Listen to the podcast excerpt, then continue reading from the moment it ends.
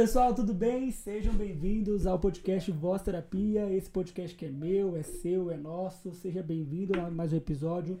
Já te convido a curtir, compartilhar, comentar. Quero que você aproveite esse podcast da melhor forma possível, agregando conhecimento para você e que você possa usufruir disso muito, tá bom? E antes de mais nada, quero já apresentar a Bel Cibele, mais conhecida como Bel Andrade. Bel Andrade. Eu não sabia, quando eu te conheci, eu não sabia que o seu nome era, era Cibele. Eu pensei, sei lá, é Isabela, qual- Nossa, qualquer coisa com Bel, né? Todo Mas mundo fala Todo isso, mundo, né? isso, todo mundo. Aí, eu falei, aí você falou. Cibele, eu falei, Cibele, velho. Não, o seu nome é muito bonito, mas eu falei, Cibele, tipo, não, não, na- no momento não casou. Eu acho que o seu nome combina com Bel. Quem que é Cibele, Quem né? é Cibele? Nossa, tem É. Acho que foi uma vez quando eu tava no grupo lá da Plendis, aí, aí tava a Cibele, eu falei, Cibele, Cibele, Quem Cibele, é Cibele, Cibele. Quem é essa mulher, Jesus? E o pior é que todo mundo me conhece por Bel desde Bel Andrade. forever, na vida. Então, assim. seu nome é Bel. É, mas é isso mesmo. A minha, a minha psicóloga fala que é um outro alter ego. Ah, alter É ego. uma outra entidade, né? A Sibeli Andrade a Bel Andrade. Mas é que é é de infância já. E é engraçado que atravessou, assim, toda a vida. Chegou da faculdade pro trabalho e foi evoluindo. Mas em casa, por exemplo, ninguém me chama de Bel. Como te chamo em casa? É Sibeli, Belle, Bela. Mas Bel mesmo é todo mundo na vida. A família do, do Arthur mesmo fala, né? Nossa, mas quem que é Sibeli? Você é Sibeli? Meu Deus, meninas, eu conhecendo uma outra face sua hoje. É, dureza. Mas é, é Cibele talvez venha como quando o pessoal vai é, falar mais formalmente com você, ou então em casa quando você vai receber uma bronca. Ah, com certeza, meu pai, né? Seu pai. Sibeli! Sempre foi isso, Sibeli. Entendi. Bel, me conta aí o seu lado pessoal um pouquinho, para o pessoal também te conhecer, eu te Quem conheço um pouco mais. Quem é a Cibele Andrade ou quem é a Bel Andrade, por Quem gentileza? sou eu na fila do Quem pão? és tu? Quem sou eu? Ah, bom, eu sou Sibeli Andrade, mais conhecida como Bel Andrade mesmo, né? É, adoro, pessoalmente falando, né? Sou cachorreira, adoro animais, adoro a Você é natureza. pet lover. Sou pet lover assumida. Isso aí. Adoro a natureza, gosto do esporte, gosto da bike também. É isso aí. Nesse momento não tô praticando muito por questões de saúde, mas gosto bastante. Sou uma artista de coração, então, tipo. É, você faz o. Eu esqueci o nome, pera, deixa eu lembrar o nome. É tipografia. Lettering. Lettering. Isso, isso mesmo. Lettering é o desenho, né, da, da escrita bela. Mas agora eu tô começando a me arriscar no meio da ilustração também. Ah, é mesmo? Uhum. Já, você você já tem uma, umas Nossa, coisinhas eu, já? eu amo esse lado artístico, sempre gostei. E sempre me enveredo pra essas coisas da arte e tal. E na pandemia, cara, pandemia, né? A Pandemia, pandemia trouxe abriu a nossa gente cabeça. descobrir outros lugares, né? da Verdade, nossa você começou o vida. lettering na, na pandemia? Foi, eu come, fiz, comecei a fazer um curso, já é o terceiro que eu tô fazendo. Que da hora. E aí, esse curso que eu tô fazendo agora tem ilustração. Mas assim, tô fazendo esse curso, um monte de gente fala, ah, mas você vai vender, você vai vender? Eu falo, não, gente, por enquanto é um hobby, porque eu adoro arte, né? Eu Adoro Uhum. desenhar, criar. E pra mim é terapêutico. Acho que é uma das terapias pra mim, além de, sei lá, praticar esporte. Nem tanto assim, porque eu não sou atleta, né? Mas Não é uma, Eu uma, sou- uma triatleta, né? não, eu sou amadora. Perto do meu namorado que, que pedala uns 100 km, eu pedalo É. só, sei lá, uns 20. Às vezes eu vejo no, no seu Instagram que, tipo, é você junto com ele às vezes, mas às vezes eu, tipo, vejo ele, né? Tipo, É. é, é, esqueci como tá o Instagram dele, mas, tipo, eu vou lá, clico, aí, tipo, o cara anda pra caramba. É, o dele é, acho que é Ribeirão BMX, né, amor? Acho que é aí. É, é que ele, ele, além de praticar mountain bike, é, é BMX e já competiu profissionalmente. É um rato de então, bike. É outro rolê, né, meu amor? Outro É, rolê. Você só tá lá só pro, pro de leve, o hobby. É, eu sou bem de leves. Ele que acompanha meu ritmo, a gente brinca, né? Sim. Mas além disso, eu amo estudar, sou uma nerd de carteirinha, eu gosto mesmo. Tanto É. que eu, eu- até os hobbies eu faço curso. O que era pra ser de boi, assim, entre aspas, você vai lá e, ah, deixa eu fazer um curso especializador aqui. Fazer uma especialização quero- de tal É lettering. porque eu gosto de entender a teoria, a técnica e tal. E eu, eu, eu gosto de estudar, sempre gostei, né? E na minha área é curso atrás de curso. Uhum. Tanto que eu sou acupunturista e sou psicóloga também. Sim. Então, tipo, hoje, atualmente, eu, eu, eu trabalho nas duas demandas, né? Uhum. Então, tanto com a acupuntura quanto com a psicoterapia. Mas muito mais hoje com a acupuntura mesmo. A Uhum. psico, eu faço a clínica, mas é, hoje eu tô atendendo, assim, sei lá, um, um ou dois dias na semana, que a maior parte do tempo, assim, eu atendo como acupunturista mesmo. Entendi, isso que eu ia te perguntar. Você é. Como é que se diz? Ciclista. Você é lettering. Você é, é pet lover. Você é a tia das plantas. É, a Você viu lá no meu. minha- minha- lá fora, né? O tio das Ah. plantas. Ele tem um monte de plantinha lá fora. Você, você viu? Só viu a bike dele, só viu o que interessava ele, só viu a bike. Só a bike, é. Tem um monte de planta lá no canto, cara. Planta lá aqui dentro de casa, daqui a pouco eu tô morando embaixo da planta. Ai, gente do céu, eu amo. Você Mas- ver minha casa. É, eu também achei assim, a, a minha não tem tanto, mas já, já morreu algumas coitadas, porque teve vezes que eu não dei atenção suficiente. Aí eu tô tentando recuperar. Não dá uma dor no coração? Nossa, eu, fiquei, eu fico muito triste. Eu fico, eu fico, gente. tipo, olhando assim pra elas, fica um momento ali, tipo, sério, que tá? É como se fosse um velório, eu fico, tipo, Gente, eu fico É de sério? verdade chateada. Eu fico. Qu- Quando eu trabalhava na Planetus ainda, tinha. Atrás ali tem a. a ai meu Deus, como é que chama? Museu, né? E tinha uma grande árvore ali atrás. sim. Gente, teve um dia que eu cheguei pra começar o atendimento e os caras estavam serrando e derrubando. Ah, não. Nossa, eu fiquei olhando aquela cena assim, meu olho cheio de lágrimas. E a Jéssica viu, Bel, não acredito, você tá chorando. Eu falei, mas tá derrubando a árvore. Não é poda, né? Era Não, tá arrancando a árvore, que dó. Ai, dói muito ver essas coisas, não gosto. Assim como o judiar de animal. ah, Não, não, né? São coisas que. Não, não dá, Não é, dá. é tenso demais. É, o. Vitor tem cachorro, então. Ele não, eu conheço ele antes do cachorro e depois do cachorro. Ele é diferente depois do né? cachorro. É outro, é outro, né? É, quer ter- quer ter mais. transforma. É, meu bem. A gente- Mas você não tem, não? Eu não tenho. Por que, que você não É, tem? Porque. Já, já falamos sobre isso aqui no é, Não é o Não, mas momento. pode reforçar mais. É, não é o momento propício para minha esposa ter o cachorro nesse momento. Ah, entendi. É, ou é ela, ou é o cachorro, ou é eu, né? Aí quem sabe? Ela vai ter dor do cachorro. Entendeu? O cachorro fica e vai embora. Nem um gatinho, assim. Não, gato, gato ela tem pavor. Meu Ela tem medo, menina. ela tem medo de gato. Mas e peixe? A peixe. Vai que, né? Vai que ele morre também, né? Cuidado. Ele fica ali, a gente não olha pra ele. Eu queria ter um cachorro. A cachorro é única meu coisa sonho. viva além de vocês aqui é as plantas. As plantas né? estão aqui.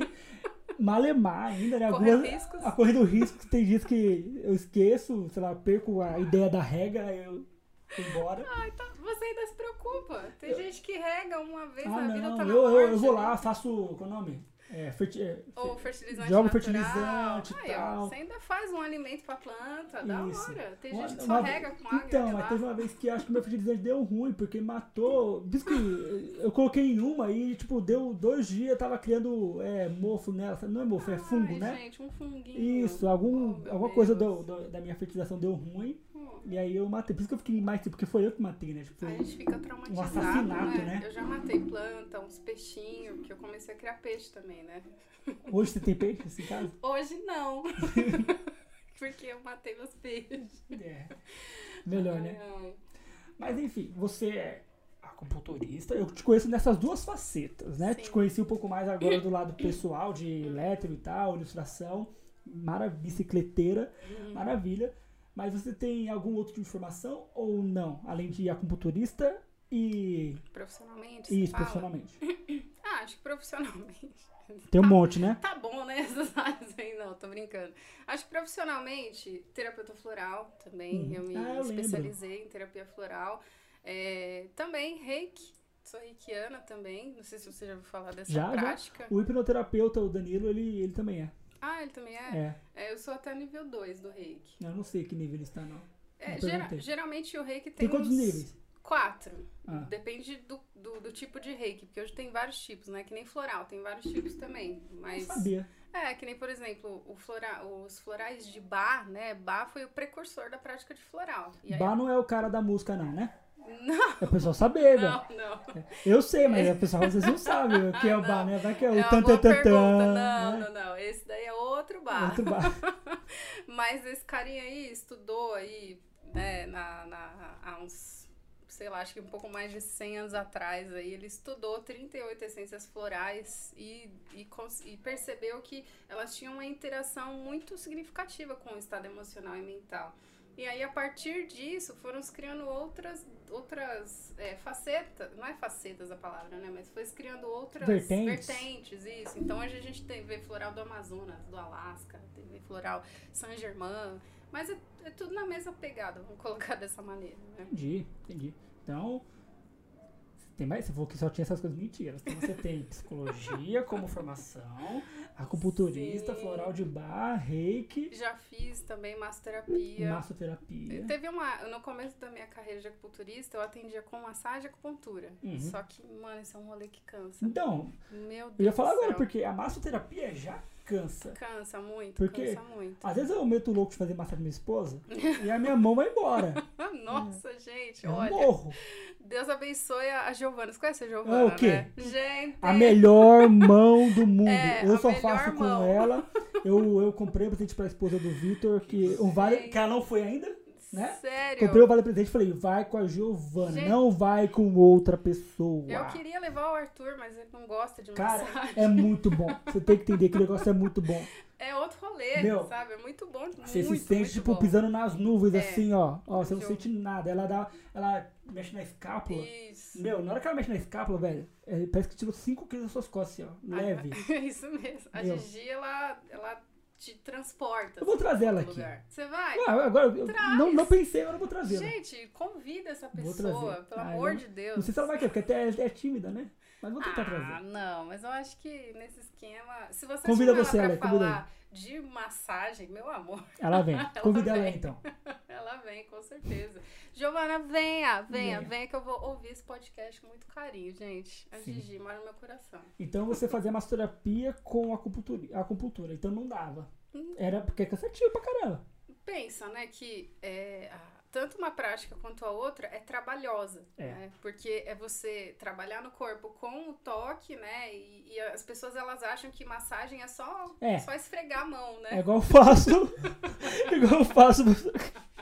É que- Não, besuntar, besuntar o, o- o óleo aqui, besuntar o, o creminho de, de, de É, pele. joga assim, É, né, tu- esfrega ali. É, não é igual eu faço, tá, gente? Não. Massagem é uma, é uma técnica.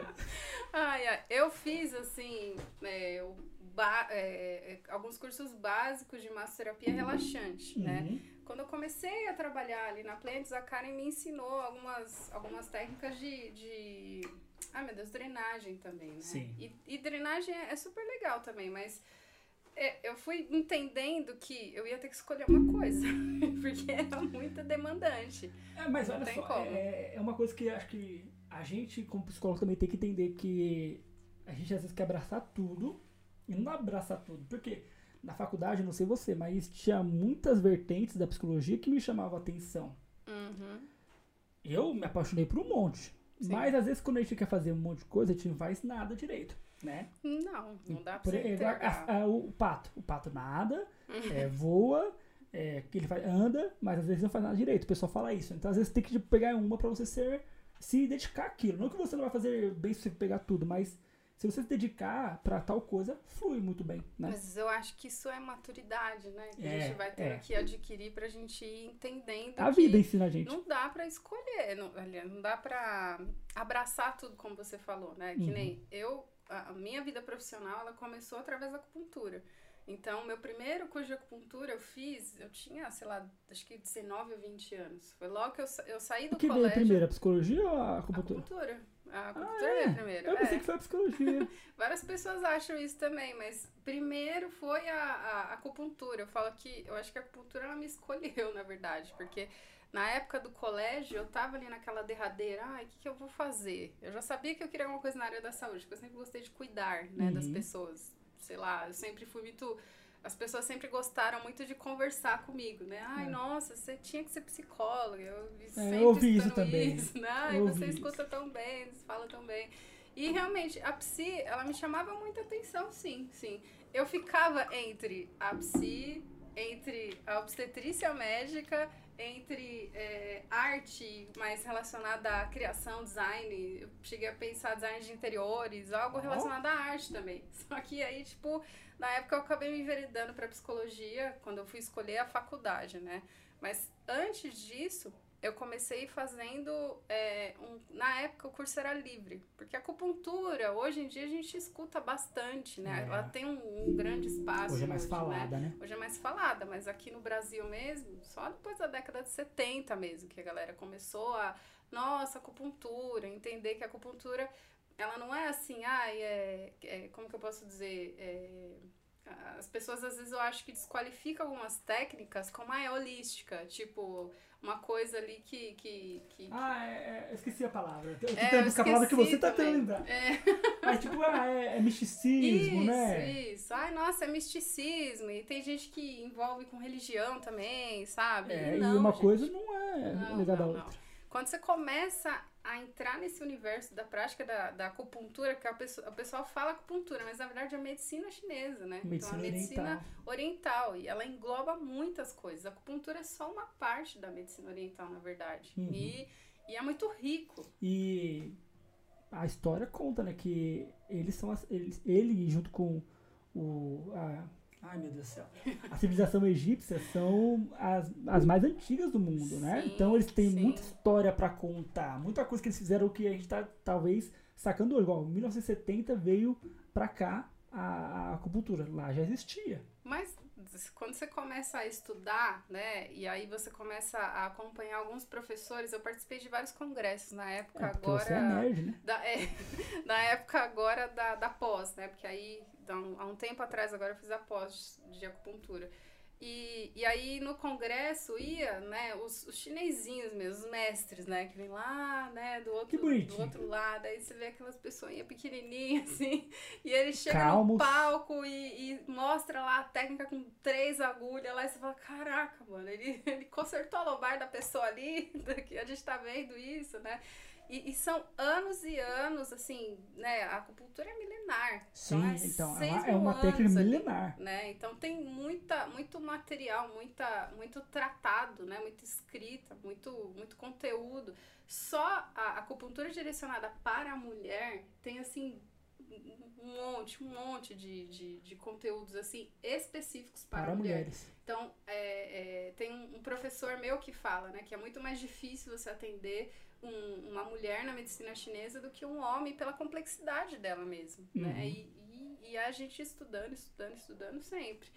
Ali, quando o meu primeiro curso foi livre, porque na época a acupuntura não tinha essa visibilidade, né? Sim. Eu tinha 20 anos, hoje eu tô, vou fazer 35, então faz um tempinho E já, eu já te falei né, que você não gente? parece que Não. tem 35, né? Aí, ó. Quantos É, anos você dava bem. pra ela, Vitor? Já que ela revelou a idade dela. Ah, 25, 26 é a nossa idade. Ai, verdade. Aí você fala que essa pessoa tem essa Ah, idade, minha cara de velho. Eu sou, eu sou- a minha cara é de velho. Esse é o 29 podcast que eu falo e as pessoas falam, nossa, não parece. ah." Mas não é pela cara, eu acho que é pela maturidade. E é a terceira vez que alguém fala isso. É pela cara.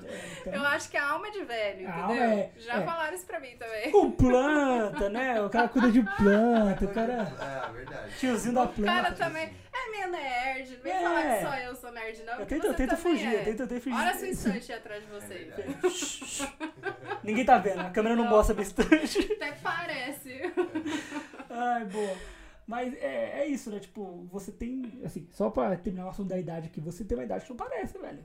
Assim, você o quê? Essa pele de pêssego? O que, Ah, é? que, que você passa nessa pele? tá. Dê, dê- a dica pra nossa audiência aqui, o que você passa nessa pele? É, só bebo água.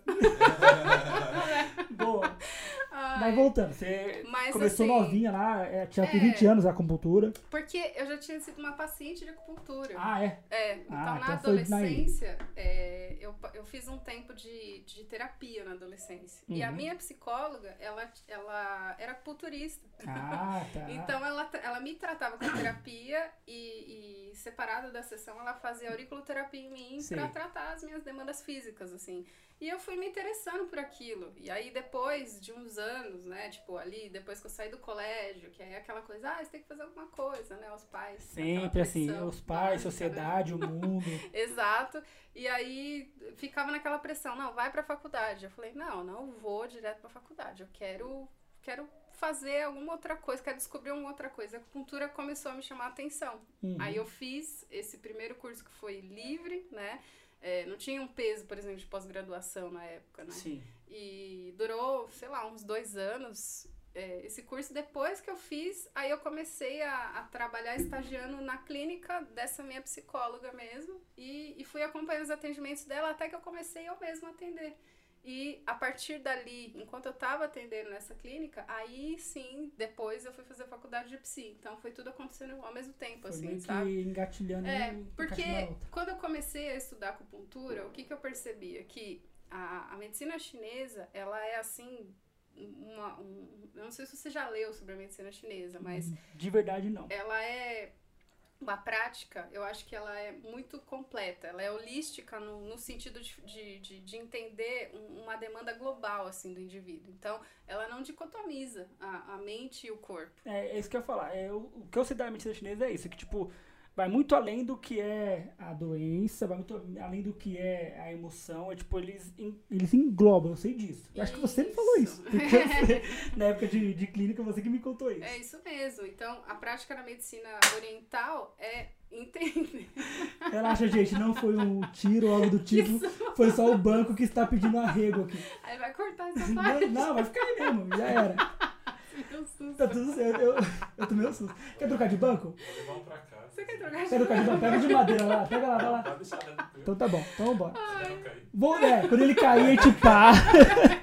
quando ele cair, a gente para e pega um banco. Tudo certo. Ai, A prática da medicina é, oriental vai falar sobre essa questão de entender o indivíduo como um todo relacionado com o todo. Sim. Então, tanto que quando eu converso com as minhas pacientes, meus pacientes, a gente fala sobre é, o emocional, o físico, o mental, o espiritual, a gente fala sobre a relação né, do nosso funcionamento com as quatro estações do ano, com Mas a é importante isso, alimentação. porque é, é, na, no, no outro podcast é, eu falei sobre isso também, que às vezes o pessoal vai lá e rotula a pessoa por, por um CID. E vai além disso, porque.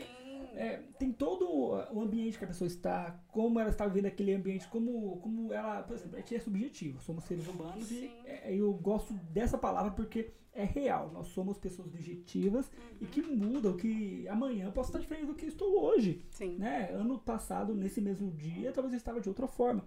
E é, é, o- nessa questão, tipo, do todo ao todo, né, que você falou, a gente, é- a gente tem que pegar tudo que está acontecendo. Tem- Uhum. Tem que entender tudo. é religião, é alma, corpo, espírito, tudo tem que pegar ali, né? Não tem como você ficar, igual falou, dicotomizar, tipo, é isso e é aquilo. Então mostra isso aqui, troca isso aqui. Mas Não eu dá. acho que a, a medicina chinesa, pra mim, ela é um grande convite à, à reconexão com a gente, Uhum. né? Tanto que quando as minhas pacientes começam o tratamento comigo, o que geralmente eu falo é, a gente vai começar um caminho juntas aqui é, e, e a gente vai... é, tomar, a gente vai começar uma nova tomada de consciência, é a reconexão com você mesma, né?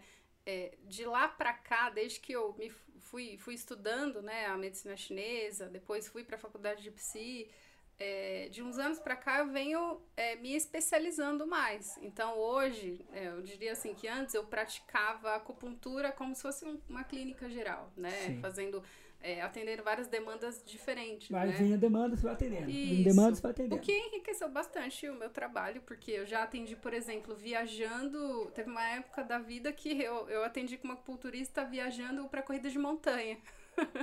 então eu viajava com uma equipe que atendia atletas em corridas de montanha. Que da hora É, isso. então eu, eu, eu fiz um bom tempo disso. E eu atendi os caras antes da competição e depois da competição. E que bacana porque eles deram atenção a isso, né? Uhum. Eles devem ter também outras pessoas lá, tipo fisioterapeuta, massagista, etc. Mas tipo, opa, a acupuntura também é importante. Eles viram que era importante, né? entender os benefícios que a acupuntura traz, né? Porque Exato. até então tem um, até um, acho que a- depende hoje ainda da visão do, do profissional, acha que a acupuntura é só para tirar dor. E a acupuntura é. imensamente mais do que isso, na verdade. É, é, é, tenho alguns professores, né, alguns mestres que falam, existe a diferença do, do colocador de agulhas e do acupunturista, né? Porque o acupunturista mesmo, ele lê o pulso, ele lê a língua, ele é, faz a leitura da orelha, ele é, faz uma anamnese, né, é, perguntando todas as questões específicas, é, ele pergunta das preferências de sabor da pessoa, ele faz a leitura dela, muito para além né, do, do só da queixa. Ah, eu vim aqui tratar sinusite, Sim. né? Então, a, a medicina chinesa, é, ela, ela compreende as patologias como a medicina ocidental entende, mas de uma outra maneira. Tem um, um movimento fisiológico, claro, mas também tem um movimento energético, né, envolvido aí na questão, que não é místico, que não é religioso, né, mas isso é, é englobado ali é, dentro da, da, da, da, das tradições ali, da, da, da, da, prática da medicina oriental mesmo, chinesa, japonesa, coreana, tem muitos. É, cada, cada cultura tem a sua maneira diferente de estar tá agindo ali com, com a acupuntura, né? E sabe o que eu acho engraçado? É que se você for parar pra perceber, talvez eles sejam é, as pessoas que vivem mais, né? Ah. Chinês, japonês. Japonês eu fico besta com o japonês. Né? Tipo, Sim. Tipo, o oriental em si, eles vivem muito mais do que a gente, porque eles têm um cuidado, assim, às vezes eles nem, eles nem comem tão bem, né? Tipo, não necessariamente de comida, mas tipo, eles têm um outro olhar mais para a saúde que a gente não tem.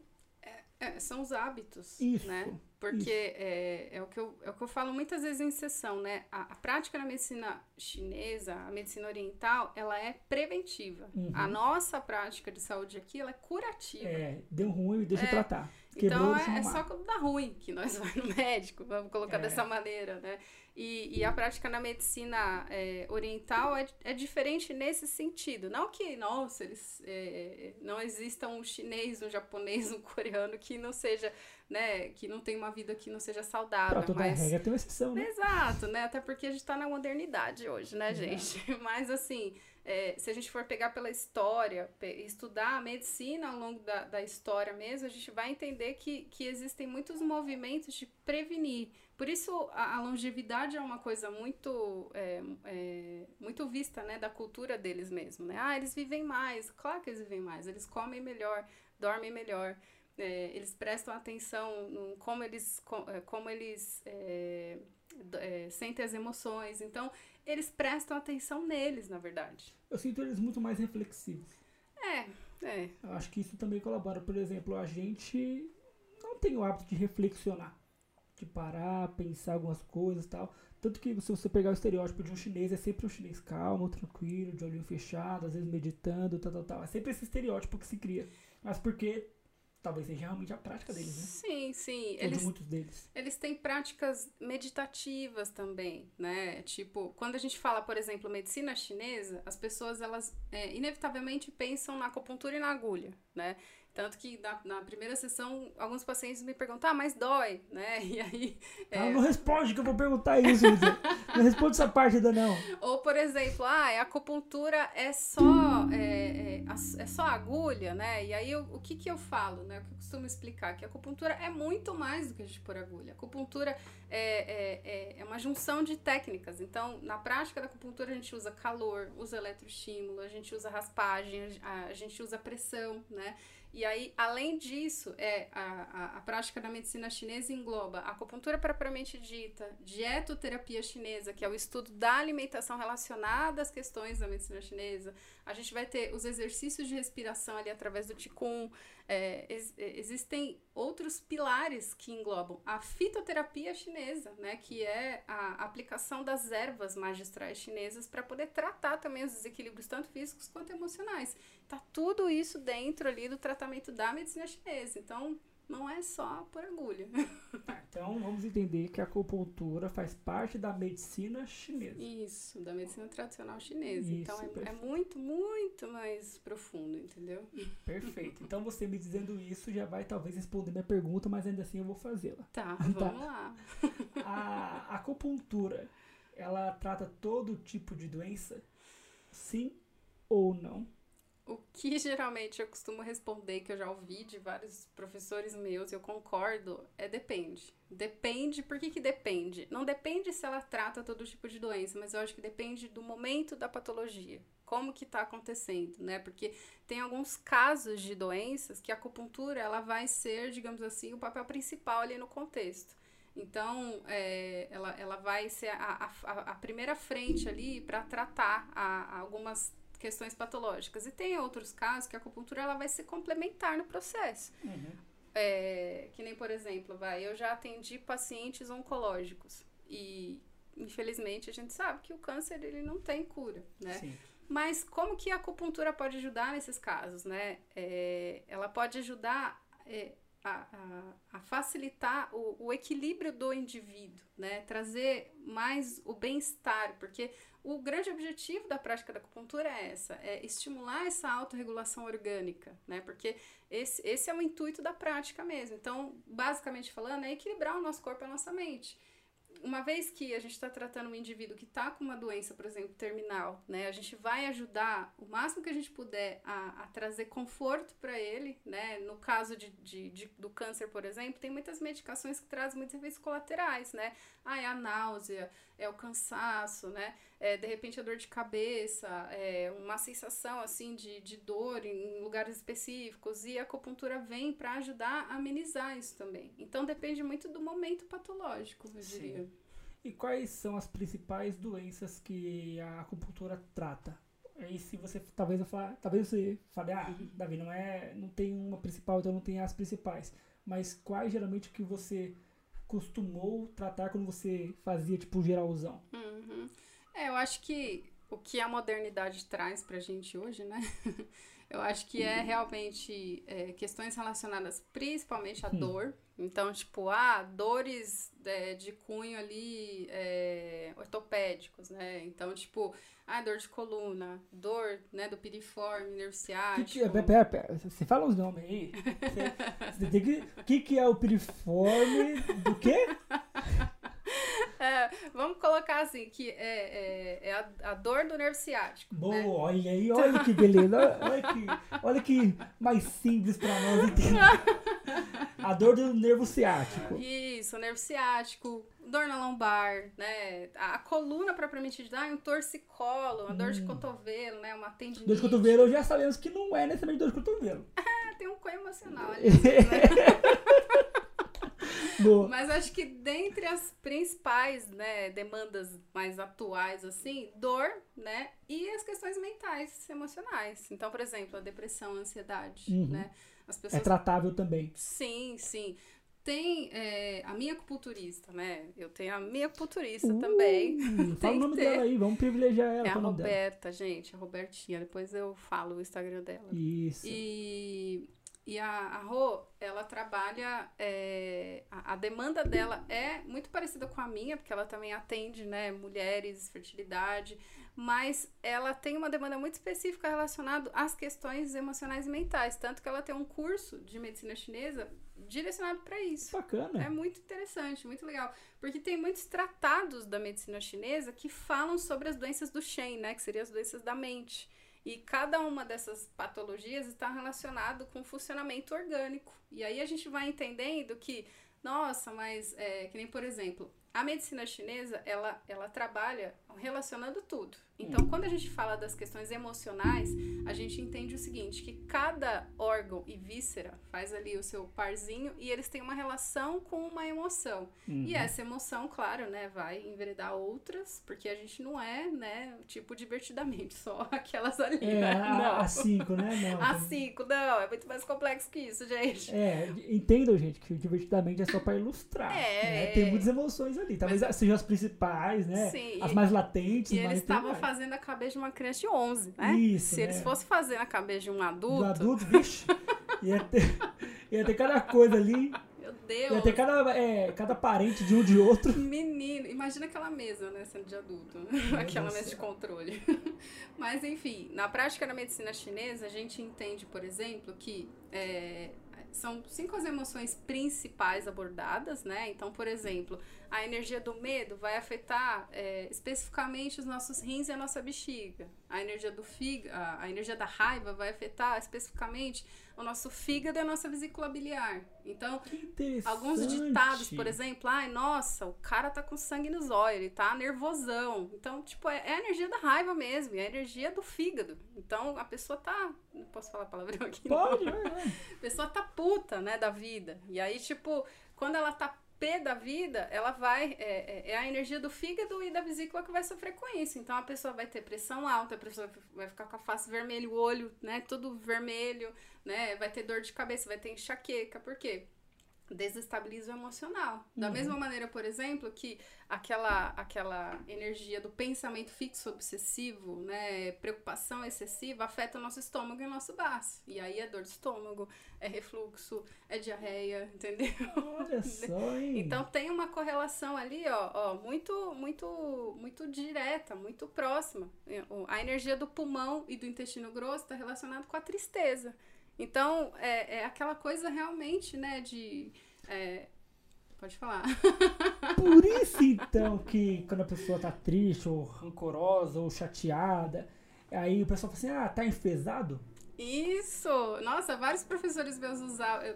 Um, um professor Vem meu. aqui na hora, tipo, hum, pensei, prim- eu pensei numa pessoa aqui. Isso, meu primeiro professor de acupuntura, aquele querido, ele sempre falava isso pra mim. Ele falava, ai, sabe aquela expressão, a pessoa tá, tá, tá enfesada, ela tá enfesada de brava. Claro, o fígado dela tá travando, né? Então, energeticamente não tá funcionando nada ali. Então, Uhum. trava tudo, né? Ou tipo, você vê que a pessoa, a pessoa tá, tá, tá, tá tão vermelha, né? A orelha tá vermelha, a cara tá vermelha, você fala, meu Deus, aquela pessoa vai explodir, parece uma panela de pressão, né?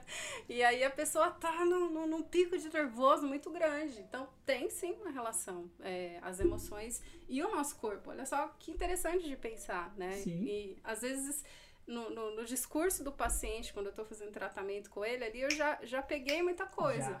Mas assim, que nem, por exemplo, quando eu comecei a aprofundar na, na prática da medicina chinesa, principalmente para esse lado do emocional e do mental, eu, eu sempre achei isso muito bacana. E eu ainda, ainda tinha aquele amorzinho pela psicologia. Então eu pensava, cara, eu acho que tá faltando alguma coisa aqui linkar, ainda. né? É. Então eu sempre pensei, eu acho que dá pra linkar, sabe? Eu acho que eu vou ser uma profissional mais completa se eu também, né, pegar isso daqui, me enveredar pra esse lado aqui. E aí eu comecei a, a faculdade de psi, que era uma coisa que eu já queria fazer, né, desde a adolescência, é, pensando, é, relacionando com isso também, né? Claro que assim, né? Eu não sei você na sua experiência de faculdade, né? Hum. Mas tinha muitos professores ortodoxos. Ortodox, Ah, é, ortodoxo tá a palavra? É, Na é, época sim, da tinha, faculdade, tinha. né? Ai, nossa, você não pode misturar, você não pode, não sei Ai. o quê. Eu tinha, assim, e foi, foi tenso. Foi tenso porque, assim, é, todos eram psicanalistas. Acho que tinha um ou outro que não era, mas era muito ferronho, sabe? Muito orto- ortodoxo. E assim, eu entendo eles, eles vieram de um outro momento, de um outro ensinamento da Sim. psicologia, onde era o Uhum. ortodoxo, onde só tinha a psicanálise, por Sim. exemplo. Mas eles, eles não davam brecha para outras Uhum. E não gostavam quando misturava. Sim, sim, É. aquela coisa bem. É o Isso. preto no branco, né? Exato, e e você falando, por exemplo, agora do quão, é, do quão a acupuntura consegue ser relacionada com a saúde mental, meu, não tem por que não. Sim. Pelo contrário, te, te é, engrandece e ajuda você a trabalhar mais facilmente. E eu fui percebendo também na, na- até enquanto eu tava es- atendendo, né? E, e, e aí há um tempo, há uns anos atrás, eu fui fazer a pós-graduação, né? Porque eu tinha feito curso livre. E aí, a partir do curso livre, eu comecei a fazer cursos específicos na área da saúde da mulher, que isso me interessava também.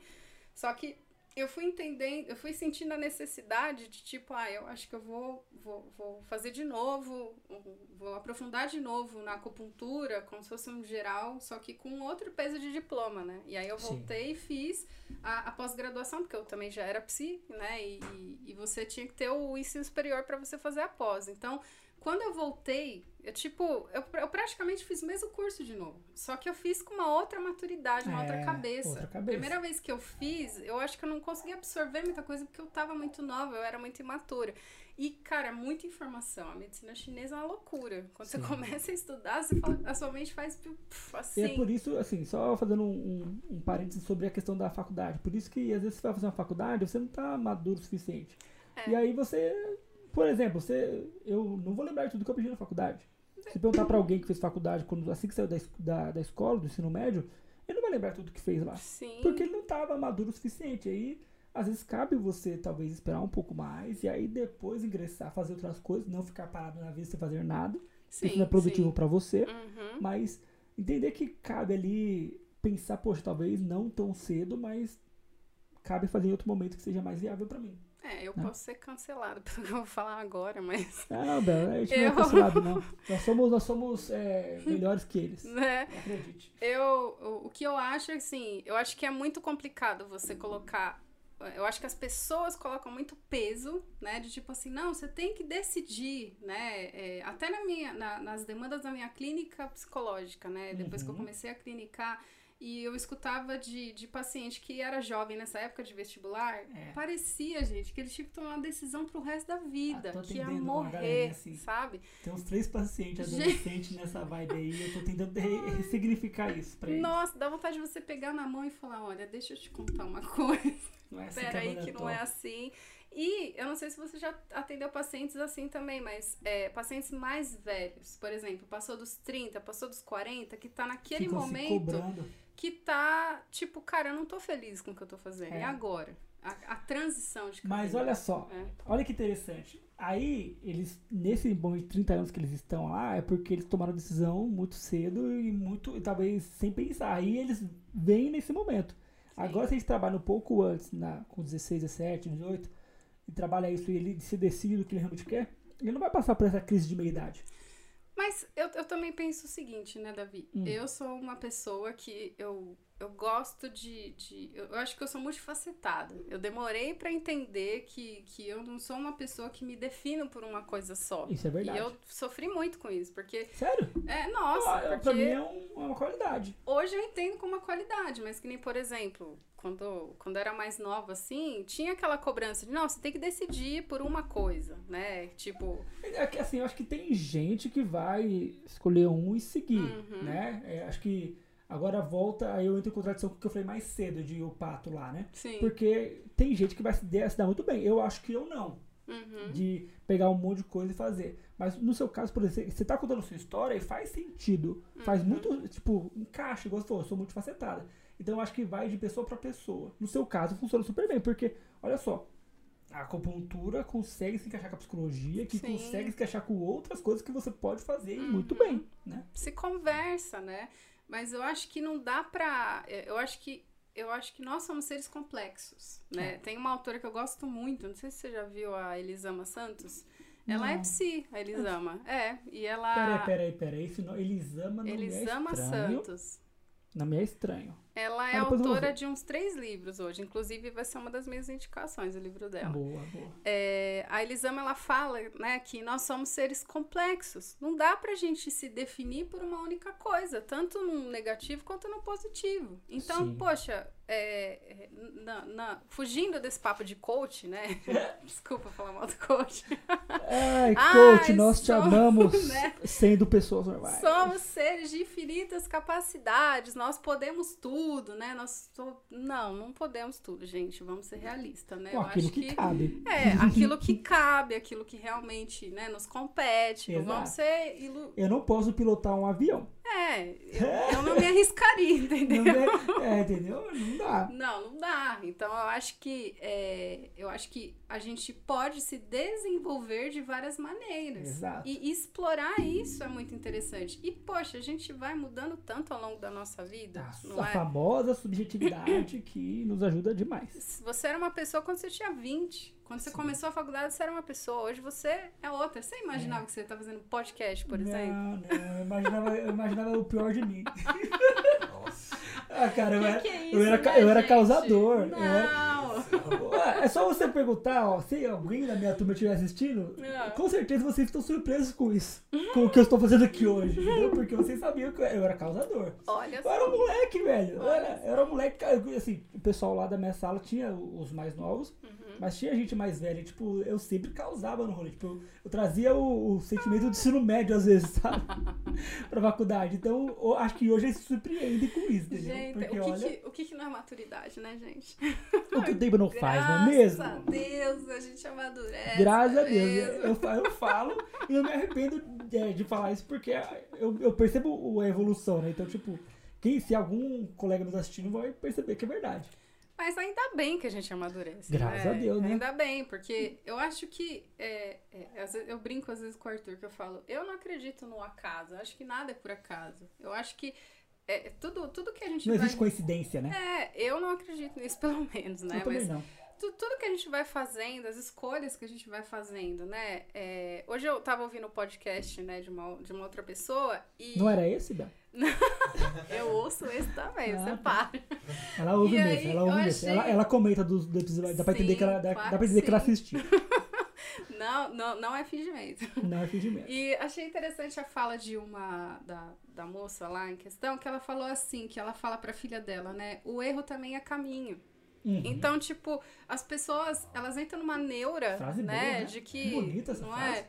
De que, nossa, eu, eu tenho que escolher certo, eu tenho que fazer, o, o- né? Porque se eu errei, caramba, puxa vida, eu não devia ter errado nisso aqui, ou perdi tanto tempo nisso, né? E tipo, Não perdeu. Cara, mas o erro é caminho também. Muitas vezes você encontra o seu caminho por um erro que você cometeu, né? Foi uma pessoa que não foi legal que você conheceu, ou uma escolha profissional que você fez que não foi tão legal. Sim. Tudo isso faz parte, porque, novamente, eu acho que somos seres complexos. A Sim. Gente tem o nosso lado super da hora, mas a gente também tem o nosso lado, assim, que, meu Deus, né? Jung fala, né, que tem o lado sombra e o lado. Esqueci o nome do Nosso outro. la... lado. É, eu também não me É. lembro Mas especificamente. ele fala que tem a nossa sombra e tem o nosso. Esqueci o outro lado, mas é o lado legalzinho.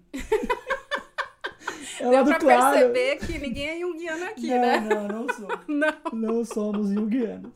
É fenomenológico, você? Eu sou. Não, eu. Você Hum. Eu, tá. eu, eu fu- quando nós nos conhecemos, eu falava pra você que eu É. tava na onda da Fenô. Eu lembro. Eu tava, acho que até entra, Uhum. que a gente conversou, de eu tava buscando alguma coisa, eu tava na Fenô, eu tava na TCC, eu tava um monte de coisa, eu tava nessa, Sim. atirando pra cutelada, né? Na, Aham. na, na louca procura por É, uma é o alguma coisa. caminho, é o caminho. É, exato. E aí eu fiz até supervisão com o fenomenolo- fenomenólogo. fenomenólogo. Ah, sei lá, é esse cara aí. Muito simpático. Um abraço, Fábio.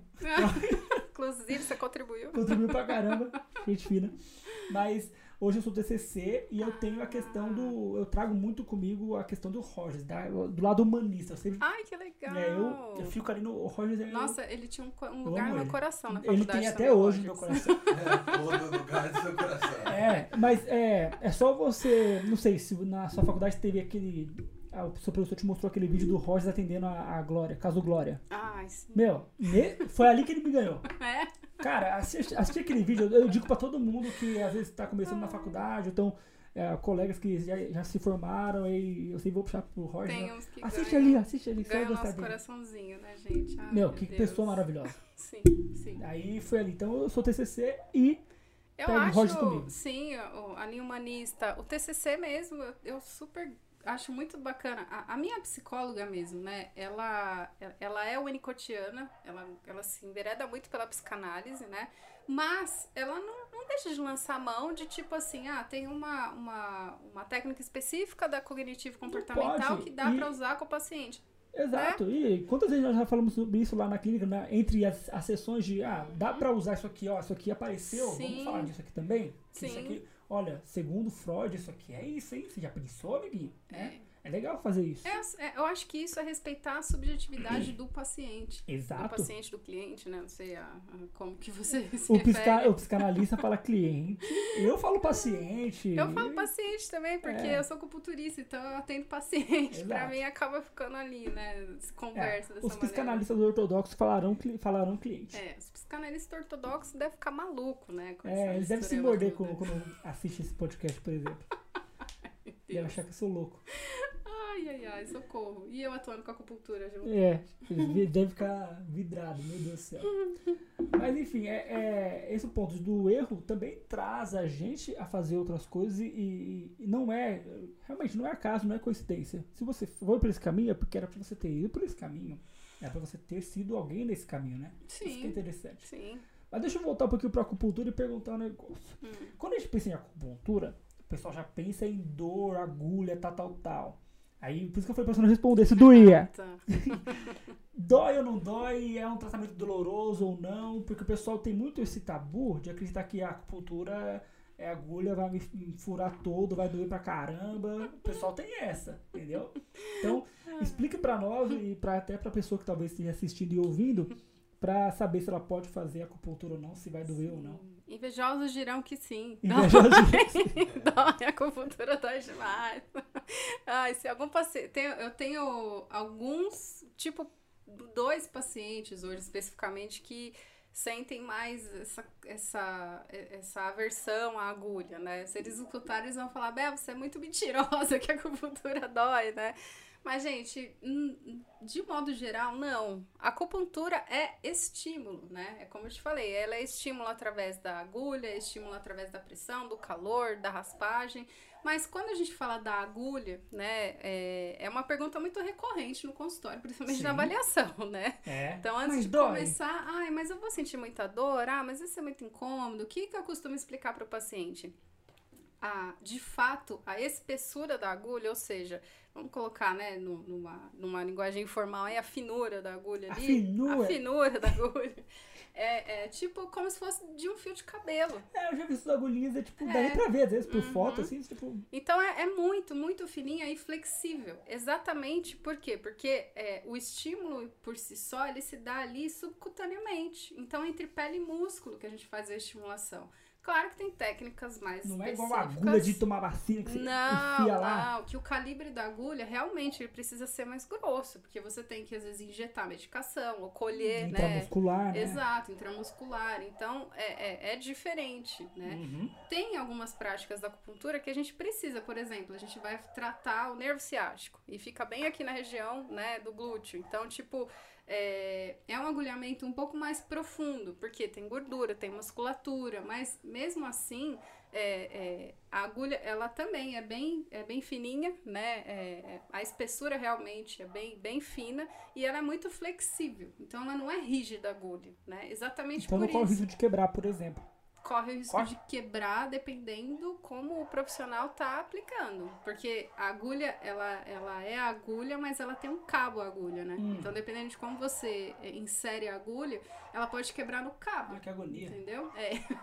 Então, vai depender muito da mão do acupunturista, né? Por isso que ele tem que ter uma mão leve. Por isso que ele tem que treinar muito. É, tem, tem, tem, eu tenho alguns. Quando eu comecei. Eu... treina onde? Treina, treina, treina nos outros? Então, o primeiro curso de acupuntura que eu fiz. ai, ai, Alguém gente... tem que ser a cobaia. Quem é essa cobaia aí? A gente treinava, eu nunca me esqueço, meu professor falou: vamos começar o nosso treinamento. Aí, quando você é aluno de acupuntura, o que você quer é agulhar. É, né? Você quer pôr agulha. Certo. E aí você tá fissurado nisso. Mas aí o professor fala: vamos treinar? Vamos! Como que vamos treinar? Na berinjela. Ah, todo boa. mundo tem que levar a sua berinjela e todo mundo treina, ó. Passa ali, ó. Aulas e aulas, treina na berinjela. Aí você treina no, na almofadinha. Ah, tem alguns treinos, nossa, eu tenho um, um amigo, o Henrique, ele é acupunturista específico, ele foi meu professor de acupuntura pediátrica, inclusive. Legal. E, e a, a prática da acupuntura japonesa, porque ele, ele já é da, da acupuntura japonesa, é muito delicada. Então, um dos treinos que ele fazia, é, que, ele, que ele viu, assim, um dos mestres fazendo, é você fazer a aplicação. Você enche uma bacia de água, põe a maçã, ela boia. E você tem que fazer a aplicação da agulha ali sem mexer a maçã. E isso vai treinando a, a digamos assim, o seu movimento para que você, quando for inserir no paciente, ele sentir o menos possível daquilo que você está fazendo, entendeu? Só. Então tem muitas maneiras de você ir treinando, né, e, e refinando o seu movimento, né? E claro, depois que você como aluno treina aí, é, digamos assim, nesses objetos inanimados. aí você começa a procurar uns, umas cobaias, né? Aí você acha, né? O namorado, Vivas. o esposo, né? Ah, olha lá, lá, sofrendo, né, campeão? Ei. Vou levar no, na mão aí. Aí, ó. Ah, não ah. vem não, que eu já era bem experiente quando eu te atendi, tá? é, e foi há anos atrás isso, meu bem. Mas, mas, mas, ó, a mão do Arthur, por exemplo, ele está enfaixado, está engessado. Está engessado, né? Assim que tirar, ele pode passar por um processo de acupuntura? Ele já tá passando pelo processo de acupuntura comigo antes de tirar o gesso. Porque... Como é que é isso? Como é? Mas tá gessado? Como é que você fura o negócio ali? Ai, é, porque é como eu tava dizendo, né? A prática da medicina chinesa, ela engloba uma série de técnicas diferentes. Tá. Tem muitas técnicas. Então, por exemplo, no caso dele, é, porque ele tá com gesso, por exemplo, ele tá sentindo muita dor aqui na região, né? Ah, do, porque do... tá pesando, né? É, pesa. Você tem um, uma coisa diferente. A tipóia? É, eu falei. Ó, oh, eu sei essas coisas, cara. Eu falei. Já me quebrei você já. Mas escuta? Não, não escuta. É tipo, olha, pra segurar. Mas você sabe que, por exemplo, né, é, não é a minha especialidade na prática da, da acupuntura, mas é, tem, pra, tem práticas específicas de acupuntura que trabalham o lado, o lado inverso. Então, por exemplo, ah, ele tá com essa tala do lado direito, a gente vai trabalhar o lado esquerdo para É influenciar o lado nada, direito. não é nada. Exatamente. Você mexe na esquerda, pega na direita. Exato. Ah, Tem práticas, tem técnicas específicas que trabalham só os membros. é, caramba, os membros inferiores, superiores. A, a, a medicina chinesa, ela, ela trabalha com microsistemas também. Então, por exemplo, aurículo, né, que é a leitura né, da, do pavilhão auricular, acupuntura abdominal, ocular, acu- acupuntura crânio, né, crânio-acupuntura, acupuntura, é, é, como que eu posso dizer, coreana, que é nas mãos. Então, tem Não, que tem a- a gente tem uma, a, a leitura, digamos assim, de todo o nosso organismo ali, entendeu? Eu lembro que lá na Planet tinha um mapa da, do corpo da pessoa, né? Isso. E ali mostrava tudo, né? Tipo, igual você falou, ah, é, você tá com raiva, mostra tal coisa. Então cada área do nosso corpo vai, ata- vai atacar, atacar não, né? Vai acertar. Vamos desequilibrar, né? Vai desequilibrar o- Que da hora. aquela, aquela parte, né? É, nosso pra- pela medicina chinesa, nós somos um grande mapeamento de pontos. É, então, aquele é, mapa aquele que mapa você mostrava viu uns negócios doidos lá. né? mostra os Doido principais não, né? Com pontos. razão, porque, caraca, velho. É, ali é os principais, tá? Porque a gente Tem tem, outros os subpontos? pontos. Sim, os pontos extras. a gente tem os. O, é, como que eu posso dizer? Os microsistemas, que é o que eu te falei agora. Então, assim, tem muito, muito, muito ponto. Só no pavilhão auricular tem uns 200 pontos. Uma perguntinha aqui. Você grava todos os pontos? Ah, Não, claro que não. Lógico que não. É, A gente, digamos assim, memoriza o que a gente usa na nossa prática clínica com mais frequência, obviamente, né? Porque vamos imaginar assim que hum, é, existem categorias de pontos. Sim. Então, é, o que, que isso quer dizer, né? Que existem pontos que têm uma função e tem pontos que têm 10 funções. Uhum. Então, tipo, é, não é só, ai, o ponto de acupuntura. Às vezes o ponto tem três funções. Às vezes a combinação daquele ponto tem, sei lá, mais cinco funções diferentes, sabe? Então, Sim. eu diria que nem que se eu quisesse, só se eu vivesse realmente para isso. Eu acho que os professores memorizam mais porque realmente tem que didaticamente dar aula, né, estudar, aprofundar. E claro, é é uma profissão que você não para de estudar. É. é, Se- não tem se- como, né? Quem tá ouvindo quiser ser acupunturista, olha, venho do futuro, trago esse spoiler.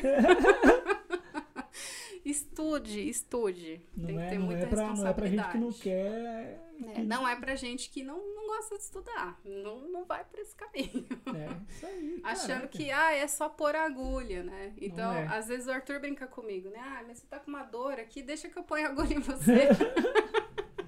Aí eu falo, não, querido, porque não é só pôr agulha. Você tem que pôr agulha, mas é inserir a agulha e existem técnicas de estimulação daquela Sim, agulha. Não então, é só colocar, tem todo, tipo, a, Exato. de- da forma que coloca, tal, tal, tal. É, é a forma que coloca, é tipo, ah, o, o paciente está apresentando alguma demanda energética que ele está deficiente, ele está mais enfraquecido, então o estímulo vai ser de um jeito. Ah, o paciente está apresentando uma demanda né, de padrão excessivo, então o estímulo vai ser de outro jeito. Entendi. Então, dependendo o, o que é, não é, só colocar agulha, Não. Brasil. é, é como meu professor, meu primeiro professor fala, né? A diferença de um colocador de agulha para o acupunturista É, agora é fica claro essa frase dele. como ele, o que ele faz com a agulha, né? Sim. Tem que, tem que saber o que fazer e, e os métodos de avaliação, né? Porque não é só você, a pessoa chega no consultório e fala, ah, eu vim tratar dor lombar. Beleza, dor lombar é o que o paciente traz de informação que o médico passou é aqui, dor lombar. É bem o Cid. Exato, o CID. Mas a medicina chinesa vai estudar mais a fundo, entender a rotina do paciente, Você né? fica o dia inteiro sentado, vai ter mais dor lombar. entender os padrões energéticos do paciente. Uhum. Então, vai aprofundar mais naquilo, digamos assim. Então, a gente vai tratar a dor lombar? Vai. Porque, é, mas a gente vai tratar a causa, que, o que está gerando aquilo, né? Sim. Então, é tratar a raiz e tratar o sintoma. A acupuntura é muito sobre isso também, entende? Sim. Não, bacana. Não. É, pra entender que não é tipo só um colocar de agulha, tem todo um processo, né? Doideira. É interessante saber, porque eu não sabia, assim, eu sabia o básico da acupuntura. Por isso que eu chamo esse pessoal aqui. Porque eu penso assim, tem coisas que eu não vou saber. E aí eu chamo pra tirar minha dúvida de quem tá assistindo e ouvindo, Ainda, ainda bem que você chama, porque a gente escuta e a gente aprende. Porque eu Exato. já aprendi muito com podcast, escutando É, você é outras você é uma pessoas pessoa que só falando. ouve, né? Podcast. Você é viciado em podcast. Menina, eu sou muito viciada em podcast. Eu acho que o podcast acabou substituindo um pouco a leitura pra Ah, mim. sim. Porque É, eu ajuda, gosto né? muito de ler. Mas eu acho que o podcast é muito fácil, né? Eu, eu escuto praticando exercício, fazendo arte, né? Criando lá as minhas peças. Eu escuto caminhando, eu escuto podcasts lavando a louça, limpando a casa. Então, A tipo, facilidade, né? é uma facilidade. E, e, e quando você escuta um podcast que te traz informação, eu acho muito legal. Claro que assim, eu escuto todo tipo de podcast. Sim, tá? até o Então, zoeiro, ah, desde o mais Adoro. Tem vários Tem que zoeiros que, ter, eu né? adoro. Tem que ter uma zoeira. Ô, vou fazer uma pergunta. Pergunte. Ó, a pergunta do, do internauta, Vitor. Então vamos lá. Por que, que as pessoas confundem é, a acupuntura assim com o lado místico, o lado... O lado, eu, eu acredito que essa relação com o lado místico, né, o misticismo, vem desse lugar é, quando a gente fala da energia. Então, as técnicas de energia, né, que a gente fala. Então, ah, por exemplo, é, o, o reiki. O reiki é uma imposição de mãos energética, né? Acho que toda, toda técnica que tem um cunho energético remete ao misticismo, né? E a, a prática da medicina chinesa também fala sobre o processo energético, Uhum. mas não num cunho místico, né? Propriamente dito, digamos assim, é... Como que eu vou falar? O místico no sentido... Gente... Ruim? É, sabe? Ah, espiritual, né? Que as pessoas, elas, elas é, tem muitos pacientes que têm medo disso, né? Ai, mas você vai, você vai fazer alguma macumba aqui, você vai, É, tipo, sabe? Né? Ai, nossa. Gente, eu já tive uma paciente, é, uma gestante, que uma outra paciente minha me indicou, indicou ela pra mim. E aí, ela não foi fazer tratamento comigo, Hum. porque ela, ela, ela, ela leu sobre acupuntura, né? Entendeu que a acupuntura tinha um movimento energético e ela era muito religiosa. Então, Sim. ela achou que tinha um- uma, uma coisa relacionada a essa questão da prática religiosa. Sim. Que isso ia ferir os conceitos religiosos dela. Ela acabou não indo realmente Então é importante esclarecer isso, né? Porque, é igual o Vitor, a pergunta dele foi muito pertinente. Sim, sim. De, tipo, entender que a acupuntura não necessariamente vai envolver o lado espiritual. É, igual você falou. é, Não É é, o, não é o espiritual religioso. Isso. né? é. É- é, quando fala do o, o oriental, quando fala do espiritual, ele, ele fala da espiritualidade, ele não fala da religiosidade. Que é o que até nós da psicologia falamos, né? Uhum. Tipo, nós somos. nós- eu, eu penso assim, tá? Não Sim. sei você, mas nós somos corpo, alma e espírito. Essas Sim, três coisas sim, têm sim. que estar Essa- funcionando, essa tríade, né? Isso, exatamente, essa tríade, né? Então, assim, é, a, a medicina chinesa fala sobre isso. É sobre o, o movimento espiritual do indivíduo, não o religioso, né? E, e- e ter esse equilíbrio, é, é, essa junção desse equilíbrio é que, é que contribui, né, pro, pro equilíbrio de todas as coisas, né? Então, é, é uma coisa muito... Eu falo que a acupuntura, gente, é uma medicina... Eu acho que é uma medicina muito completa, assim. É uma medicina milenária, uma medicina antiga, mas é uma medicina que, que, que possibilita a gente, assim, enveredar para tantos lados, sabe? Eu tenho um amor muito, muito profundo, assim, pela medicina chinesa, porque eu acho que ela, ela enxerga a gente é por inteiro mesmo, né? É, é, e, e, assim, não de uma maneira superficial, mas mais profunda mesmo. Acho que com bastante respeito mesmo. Então, é por isso que tem que se entender que, a, como a gente falou no começo, a medicina chinesa, ela é milenar. Uhum. Se a medicina chinesa, que é milenar e dura até hoje, é, fu- e funciona até hoje, tem algo aí, né? Sim, em, em uma das minhas últimas. é, Quantas crendices já não existiram e morreram porque não foram. Não se sustentaram, Exato. né? Eu lembro da faculdade, história da psicologia lá, que o pessoal da. A professora contou, lá na África, antigamente tinha muito a trepanação, que eram tirar tipo, os espíritos ruins da, da pessoa, cortando ela. Nossa, É, não você lembra disso? Sim. Trepanação, ou outros nomes lá. Deus, E assim, sim. essa, essa medicina não funcionou. Se ela funcionasse, eh, medicina não, se essa intervenção não funcionou. Sim. Se funcionasse, estaria aqui até hoje. Uhum. Então agora pensa que a- sendo uma, uma medicina milenar, que até hoje se sustenta, é porque tem algo aí, né? Teve um, em uma das, das especializações que eu fiz já na saúde da mulher, né? Eu nunca me esqueço de, da fala de um professor meu que ele falou assim, né? Que é, quando você pega para ler os tratados da medicina chinesa, você entende que ele é tudo muito filosófico, né? Então ele não vai falar assim, ah, vai tratar o mioma do útero. Não, ele vai falar de uma maneira muito filosófica, figurativa. A medicina chinesa é muito figurativa. Parece uma viagem muito doida quando você lê os tratados. É, é, sério. Você fala, meu Deus, mas o que, que essa pessoa tá falando? Você tem que meio que traduzir aquilo. Ah, assim, e a psicologia não era assim? Sim, com certeza. Eu odiava. Nossa, eu ia ler, eu tinha que ler 10 vezes um artigo pra entender. Gente, aí, pesadelo. Aí, pesadelo. Aí eu, eu, não sei você, mas aí você começa a falar psicologuês, escrever psicologuês. É. No meu artigo do TCC, ah, quanto que eu enchi de linguiça naquele TCC? Usando psicologuês, a subjetividade do ser humano, para lá. Gente, olha, vai ler sobre os cinco elementos da medicina chinesa para você ver. Ah, filosófica. Senhor, né? senhor, é pura filosofia. E isso é muito legal. É, é, a filosofia realmente oriental. É muito bacana quando você, quando você lê os conceitos filosóficos da prática, porque é aí que eles relacionam o nós com o todo. Então, é, a, é, a, vamos imaginar ali que há, há 6 mil anos atrás, aí, a galera ali filosoficamente falando, já estava falando do cisto no útero, já estava falando do mioma, mas não com essas palavras científicas que a gente Sim. fala. E aí eu te pergunto, como é que é que eles estavam falando da umidade no útero, né? É, é, que a umidade no útero, traduzindo, seria, por exemplo, um mioma uterino, se eles não tinham um ultrassom, se eles não tinham um exame de imagem para poder entender que tinha um, um troço acontecendo ali dentro, entendeu? Né? Brincadeiras à parte.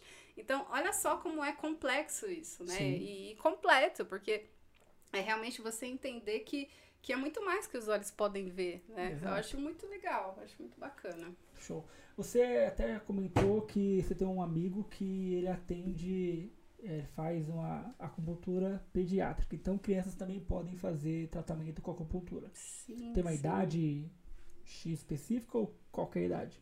Desde a barriga. Ah, a gente vai falar disso. Calma, calma. Mas, Mas vamos, né? É, responder essa perguntinha aqui, então. Enveredando para o lado pediátrico, né? Desde. Acho que o meu paciente mais novo que eu já atendi tinha cinco dias de vida. Eu lembro que teve uma época que você estava atendendo uma galera, sim, uns bebezinhos assim, tipo. Sim, sim. Ah, os que eu tô atendendo agora, assim, o mais novinho tava com cinco dias. Então. Uhum a mãe pariu, dali uma semaninha ela já estava trazendo ele no consultório já, Bacana. né? Então, assim, tem contraindicação? Não. A acupuntura não tem contraindicação, não tem efeito colateral, né? Claro que tudo vai depender, né, do, do profissional que está aplicando a prática, né? Sim. Então, tem que ser um profissional que se especializa, sim, né? Se a gente está falando de acupuntura pediátrica, o ideal é que esse profissional quando a gente fala se especializar, né, que ele refine essa prática que ele tem, né, se enveredando pelo caminho realmente do estudo da pediatria Eu mesmo. Né? todo profissional deveria, deveria não, deve se especializar cada vez mais, porque senão ele fica é, atrasado, ele se torna um profissional retrógrado e não vai conseguir atender a demanda daquela pessoa, porque, de novo, somos subjetivos, e aí Sim. A gente muda, e ano, ano após ano, quanto que a gente mudou na pandemia, quantos Sim. problemas não surgiram depois da pandemia. E são, é, e são complexidades muito distintas uma da Exato. outra, né? Então, atender, a, a, basicamente falando, não muda muito a questão do estímulo, né? Você você atender um bebê é, é, é como você atender um adulto, só que numa miniatura. Mas você entender que é, a criança, o bebê e a criança têm um funcionamento diferente do nosso, energeticamente, Sim. fisiologicamente, né? As demandas são diferentes também. Então, tem que é, ter essa sensibilidade de fazer essa leitura, né? É, esse esse meu, meu amigo, ele, ele foi meu professor, ele se especializou na prática de, de medicina chinesa, de, de, medicina japonesa. Sim. Então, a, a especialidade dele se enveredou para o lado da pediatria, porque tem uma técnica específica da prática da medicina japonesa que não faz uso de agulha, é a técnica de Shonishin. Então, eu, eu fiz o curso com ele exatamente por isso, porque dá para usar agulha com bebê e com criança? Dá, eu já usei, mas eu, eu, eu, Sibeli, né, profissional, a minha profissional. conduta, né, eu gosto de usar com a criançada aí, né, os bebês, é, técnicas, digamos assim, mais, mais, mais brandas, né? E a medicina Sim. japonesa traz muito disso, esse movimento mais sutil, né? E aí é, é a possibilidade de você atender criança, né, adolescente, o, o, bebê sem necessariamente você ter que colocar a agulhinha. Sim. Não, não que isso não seja legal. Ai, nossa, mas não pode pôr. Não, tem nada a ver, gente. Tem muitos Mas profissionais é que atendem conduta. super bem com agulha É e só tá conduta, ok. tipo, eu não quero. Sim. Não quero furar ela agora. Sim, sim, sim.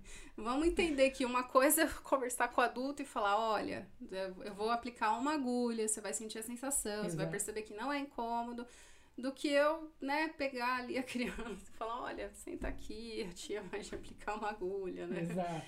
Não, é, mas, é- mas como eu disse, né, depende de profissional para profissional. Uhum. Tem, tem outros colegas profissionais que trabalham com agulhamento e, e vão, assim, show também. Vai embora, né? Vai embora. E sem, sem causar, assim, grandes incômodos, nada do tipo. Super funciona. Então, depende muito do que o profissional quer, né? Como atuação ali pra ele. Sim. Você falou que desde a gravidez também a, a, a mãe ela pode passar por um tratamento de acupuntura. Uhum. Me conta aí como é que é o tratamento de acupuntura com uma, uma pessoa grávida e quais são os benefícios que você, ou então a pessoa busca quando ela está grávida, buscando a, a acupuntura nesse momento. Tem um, um, um grande. Como que eu posso dizer? É, tem, tem um, um- Não vou dizer mito, né? É, tem um grande medo ali, né? De muitas pessoas que falam: ah, mas a acupuntura é contraindicada na gestação, porque a acupuntura é abortiva, né? Eu mesma.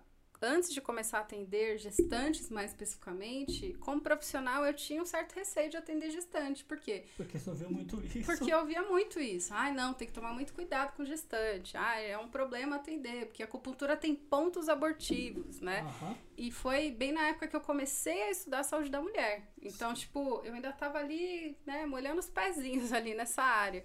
E aí, por precaução, muitas vezes eu, ah, tá bom, vai, eu não vou, não vou me arriscar, não vou atender. Mas aí eu comecei a pensar, não, peraí, mas, né, como assim não vou atender, né?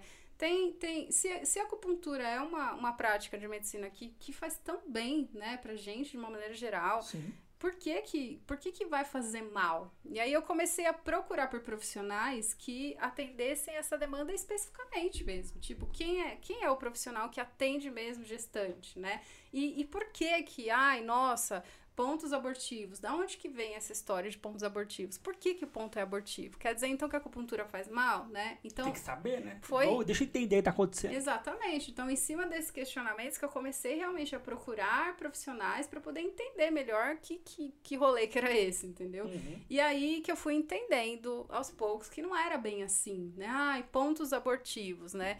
É, acupuntura tem pontos abortivos? A acupuntura tem pontos que, combinados, promovem uma, uma movimentação uterina, por exemplo. Hum. Então, quando eu tô, por exemplo, atendendo uma gestante, eu sempre explico pra ela, né? Porque muitas vêm com muito receio, ou até as minhas pacientes que já são e continuam sendo pacientes, né? Eu falo, olha, é, a a- porque muitas me perguntam, né? Ah, Bel, o médico falou que a acupuntura pode abortar. Ah, e a fulana falou, ai, não sei o quê. Então, eu sempre procuro explicar bem tecnicamente para a paciente ter essa segurança, de Sim. entender que a, a prática da, da medicina chinesa, ela exige responsabilidade, sim. Então, se você vai atender gestante, cara, procura um curso específico para isso, né?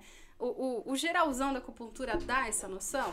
Até que dá, mas se você Mas é vai uma atender né? é uma, É de se demanda específica, procura alguém que manja mesmo disso, né? Pra te passar essa expertise. Porque realmente você atender um idoso, uma mulher gestante, uma- um, um homem adulto, uma criança, um bebê, uma mulher num processo endometriótico é muito diferente. O- todos os casos são muito diferentes. Então, procura refinar aquilo que você está fazendo, porque é uma responsabilidade grande mesmo.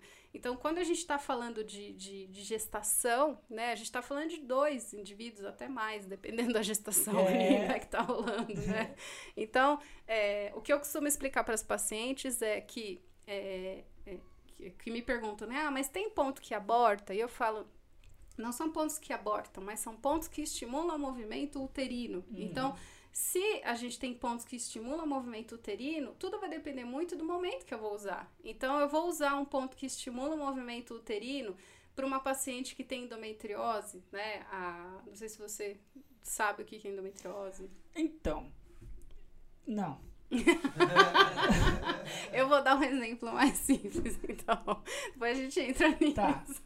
Eu vou usar um ponto, né, que, que faz uma estimulação uterina para uma paciente que está com uma cólica menstrual, por exemplo. Certo. Então, ela tá na pré-menstruação, ela tá com cólica, ou seja, tá para o sangue menstrual está para descer. Então, o que, que a acupuntura faz nesse sentido? Ela faz a circu... ela ajuda a promover a circulação no, do sangue dentro do útero, por isso pontos para contrair né, o, o movimento uterino, para ajudar essa menstruação a descer da maneira como ela precisa descer.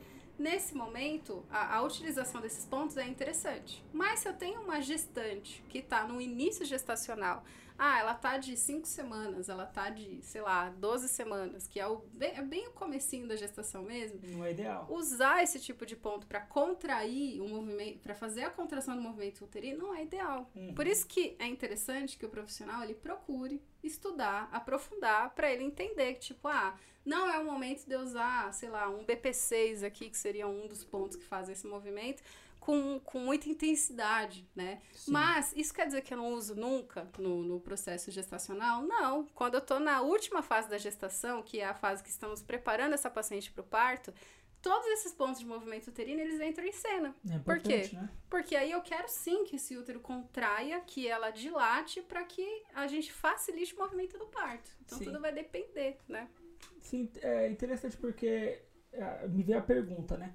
É, a partir de que semana? É, eu, eu não gosto de falar semana porque eu nunca. Eu sempre pergunto pra uma grávida. Nunca entende, né? Eu odeio. Que tempo que tá. Eu falo, né? me fala um mês, filha. Eu não quero saber a semana porque eu não, não manjo ficar contando aqui.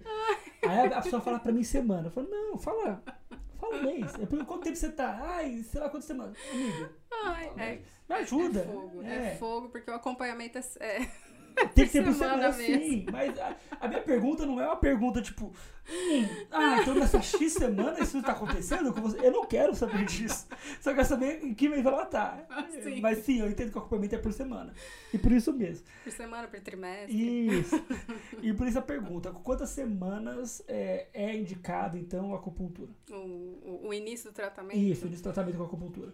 Olha, eu por, por experiência ali até, porque eu sou uma, uma acupunturista que atende demandas de fertilidade, eu acho que a, eu acho que a acupuntura, é, a, toda gestante deveria ter o direito de fazer, porque é muito, muito bacana para o desenvolvimento gestacional. Então, Sim. a partir do momento que essa mulher descobre que ela está grávida, ela pode fazer acupuntura tranquilamente com um profissional que seja. Todo cuidado, né, sabendo o que está fazendo. Exatamente vamos, vamos pensar assim que é, é que a gente ainda não, não, não, entrou especificamente nesse assunto, mas as mulheres que estão nesse movimento de tentar engravidar, elas estão ali nesse movimento, engravidam e, e a gente acompanha isso do e zero continua. dia e continua. É, o próximo tópico que eu ia perguntar. É, hoje é, a taxa de, de infertilidade ela é de 20%, mais, 20 mais ou menos entre os casais, né? E a pergunta é, você percebeu que a gente tá, aí foi no, no, é, no adulto? Foi no movimento reverso, é, né? No adulto, criança, gravidez, agora a infertilidade. Estamos né? voltando, estamos fazendo é, eu, acho que, eu acho que eu deveria ter feito o contrário, mas enfim. Tudo bem, a gente agora faz todo, todo o caminho. Isso. Hoje a, a, taxa de infertilidade é grande. Como é que a acupuntura, por exemplo, consegue ajudar é, as mulheres, o casal, nesse momento de, de, de, de querer gestacionar? Como é que isso acontece? Porque a fertilidade tem sido um problema. Como é que a acupuntura entra para causar a fertilidade? É, o caminho inverso. A gente tem que pensar. É, esse assunto é. Nossa, ele é, ele é bem, bem, bem complexo e extenso, né? Porque. A gente pode fazer um, um outro podcast só disso. É, só de fertilidade, porque. Não, é o convite mesmo, tá? Não é só. Tá, é, então é o convite tá mesmo. porque hoje um uma pessoa em cada dez vai ter um problema de fertilidade. Uhum. Isso é uma tendência. E é Sim. uma tendência, né, pelo que. É, eu não sou fertileuta, né? Porque o fertileuta. Tem uma pessoa que faz isso e tem o nome Sim. dele? o fertileuta, ele é o profissional que se especializa, né, em procedimentos para auxiliar o casal a estar é, é, alcançando esse sonho da maternidade, da, da da, da paternidade, ou seja, da parentalidade aí, né?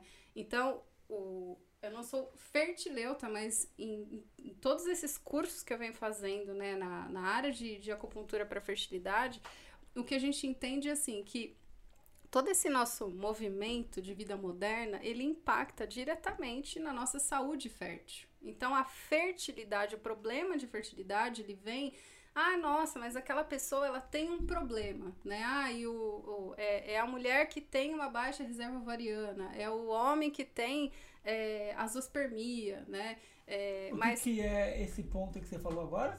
Azospermia. O que é isso? Azospermia é ausência de espermatozoides no líquido suficiente para que haja a inseminação. É, na, na, verdade, é ausência total de espermatozoide. Então, esse homem, ele tem o, o, ele, ele tem o líquido, né? Ele ejacula, mas não tem espermatozoides nesse... então não tem não, nada. Não tem não nada, tem nada. Não tem nada. É zerado. Caramba! é, exatamente. A, as pessoas, elas falam da fertilidade, né? E elas falam, muitas mulheres, né? Ah, é porque ela não pode gestar, porque ela tem um pro... É, desculpa, mas é um tabu muito grande, porque às vezes o pessoal fala assim, ah, é a mulher a, a, o problema. Não, às vezes vai ser o cara que não tem espermatozoides suficientes para que haja Sim. essa a inseminação. Né? É, é, é tão complexo, é, um é, tão complexo, Davi, porque as pessoas elas não têm dimensão do que, que significa a questão da infertilidade, tanto fisicamente quanto, inclusive, emocionalmente Sim. também. Então, assim, quando a gente fala da fertilidade, né, ou melhor, na, da infertilidade, o que, que a gente vai entender? Que é, a nossa taxa de fertilidade ela vai reduzindo ao longo das décadas da nossa vida. Então, a partir dos 30 anos de idade, por exemplo, a nossa taxa de fertilidade vai cair em 25%. Tanto para o homem quanto para a mulher. Sim. E aí a partir claro. para a mulher principalmente, tá? A mulher sempre vai, sempre vai, digamos assim, é, é, sofrer um pouco mais com isso, né? Porque é, a mulher ela tem uma, quando a gente fala de reserva ovariana, a mulher ela tem um número específico, né, de óvulos que ela que ela tem dentro de si desde que ela é um embrião dentro da mãe dela. Nossa, então ali ela dessa. já tem a reserva ovariana dela. Então quando eu estava dentro da minha mãe, eu já tinha minha reserva ovariana. Hum. Ou seja, a gente tem uma contagem específica de óvulos ali. E ao longo da nossa vida, a gente vai gastando esses óvulos, entende? cada menstruação a gente vai gastando esses gametas. É isso que eu né? como é que faz, como é que isso sim, acontece. Sim, então a gente, além de ir gastando, a gente está falando de quantidade, a gente também pensa em qualidade. Porque sim. aqui a gente está falando de porcentagem de qualidade. E isso tanto para homens quanto para mulheres. Porque a qualidade do espermatozoide também muda ao sim. longo das, das décadas, nosso estilo de vida, o nosso envelhecimento. Então, a idade, ela infelizmente é um fator muito relevante, sim, né? A partir dos 30, isso vai caindo, né? Não que, ai meu Deus, hoje a gente tem uma. A, o nosso o consultório que, que eu atendo hoje é uma demanda muito específica mesmo, de fertilidade, gestação, pós-gestação. Então, a, a, a maioria, ou se não todos os casais, que a gente atende casais, né? Hoje mulheres, né? que vão em busca desse tratamento para ajudar a melhorar a fertilidade. Então você perguntou, ah, mas como a acupuntura pode contribuir com isso, né? É, a fertilidade é algo que a gente pode que a gente pode tratar para recuperar. Ah, eu, eu, eu recupero a qualidade do meu espermatozoide, eu recupero a qualidade do meu óvulo, né? Do jeito que ele era quando eu tinha 25 anos, né? Porque o pico de uma boa qualidade de gameta, e eu digo gameta, óvulo e espermatozoide, tá?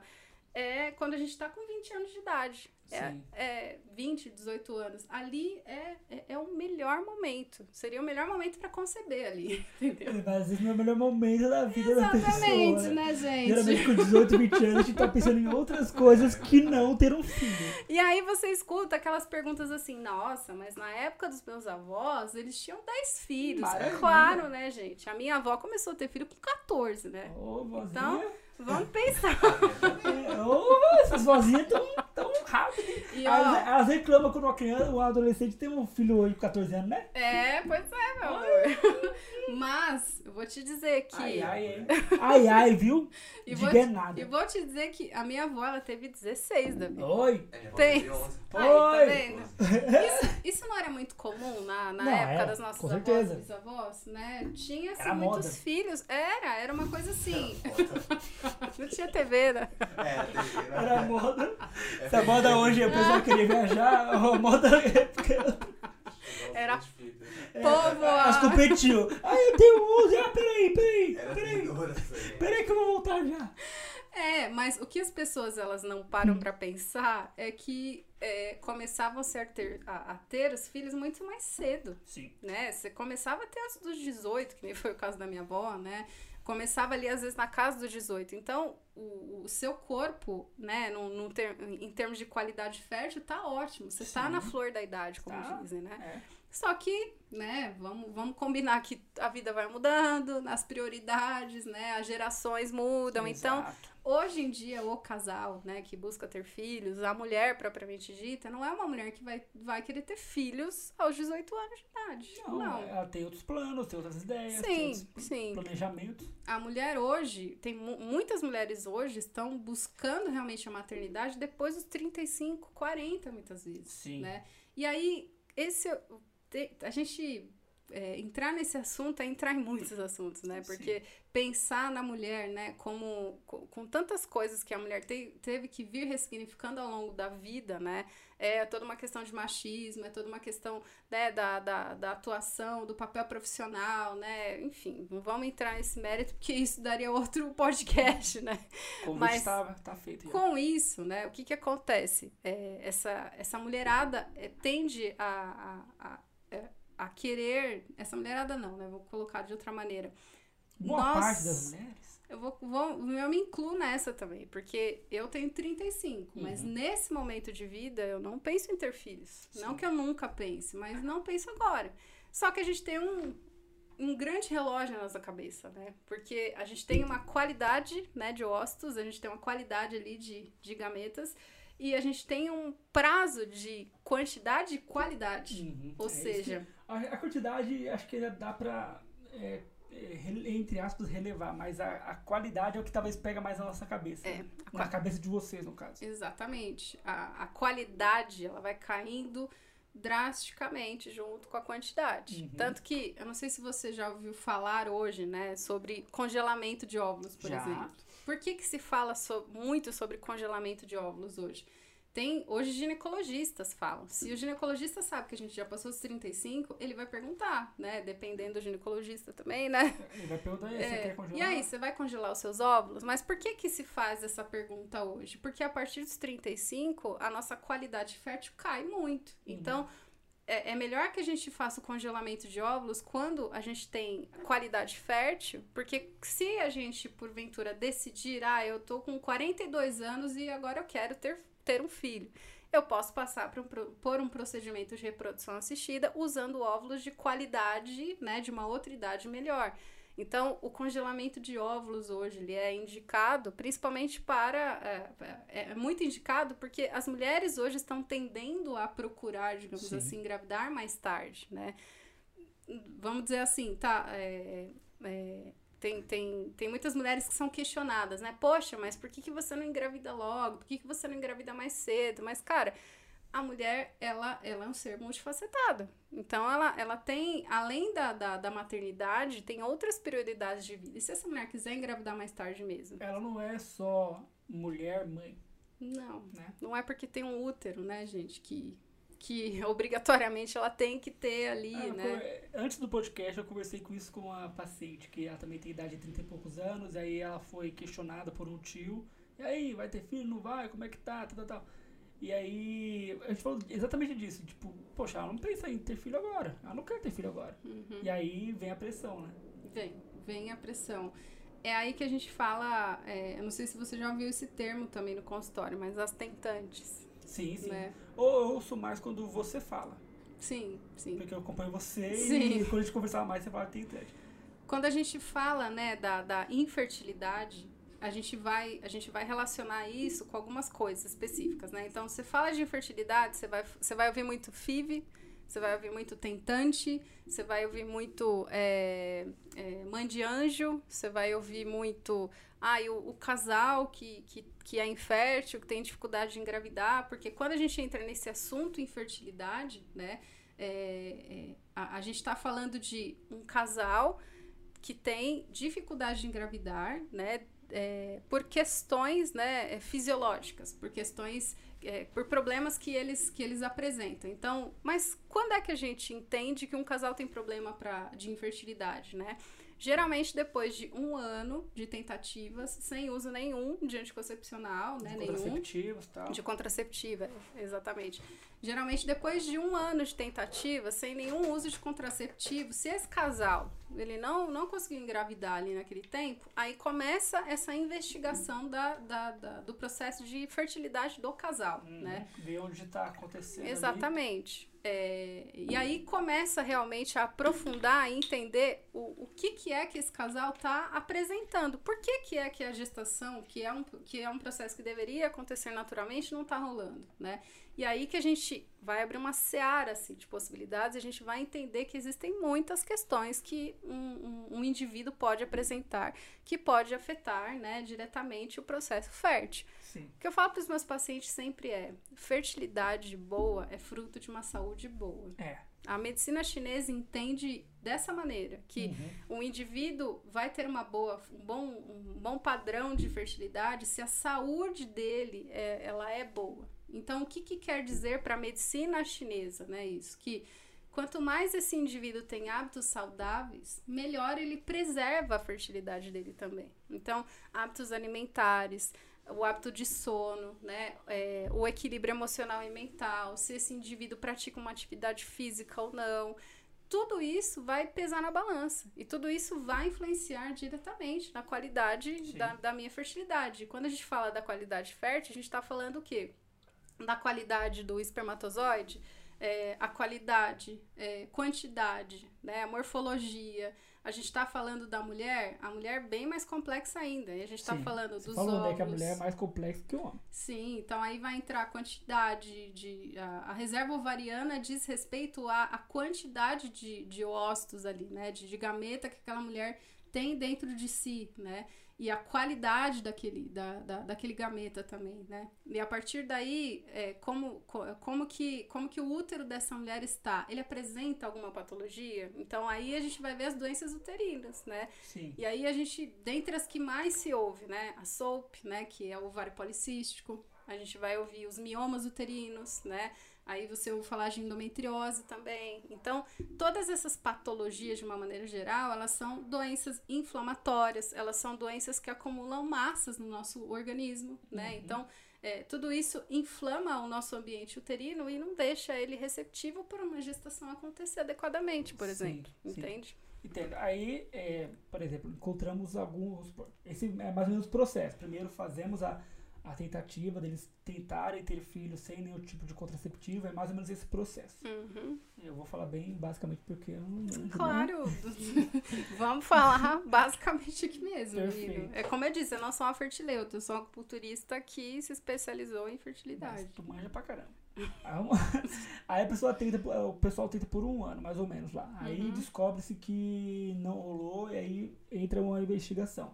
Para entender se é um mioma, para entender se é um ovário policístico, para entender se é, é Se tem um comprometimento da reserva do comprometimento homem. do homem ou da Uhum. mulher e tal. Tudo isso é visto. Aí vamos supor que encontramos, vai, que Uhum. é endometriose, o problema. Uhum. Como é que a acupuntura age em relação à endometriose, por exemplo? O trabalho da acupuntura, ele vai acontecer em conjunto com o trabalho que o fertileuta faz. Uhum. Então, assim, é, o casal, né, ou a mulher que procura tratamento, né, de fertilidade na medicina chinesa, ela vai ser uma mulher ou, ou- ou vai ser um casal que vai estar fazendo tratamento com o fertileuta. Então, não é o ginecologista que vai te tratar, né? O ginecologista, o ginecologista, o... Ai, meu Deus, esqueci a... Urologista, né? Cuida das demandas dos órgãos sexuais específicas, mas é o fertileuta que vai aprofundar nas questões de saúde fértil, né? Então, o nosso trabalho, ele acontece ali em conjunto com o, o trabalho que o fertileuta faz. Por isso que é importante um acupunturista que se envereda para essa área entender também o, o- quais são o, o- o- co- como que como que funciona o tratamento também na medicina ocidental, né? Sim. É, que, que medicamento essa paciente está usando? Que momento? Que técnica da reprodução assistida ela vai usar para ela poder engravidar, né? Uhum. Por quê? Porque o tratamento de acupuntura, de uma maneira geral, o que, que ele vai contribuir, né? Ele vai ajudar, né, a equilibrar o corpo, né, tanto do homem quanto da mulher. Então, ajudar a melhorar a saúde para que isso, né, implique na melhora da saúde e da fertilidade também. Sim. Então você me perguntou, por exemplo, no caso de uma mulher com endometriose, né? A endometriose propriamente dita, ela é uma doença inflamatória. Eu sou uma mulher portadora de endometriose. Então, o, o que que... Você comentou isso no Instagram um tempo atrás. Sim, sim.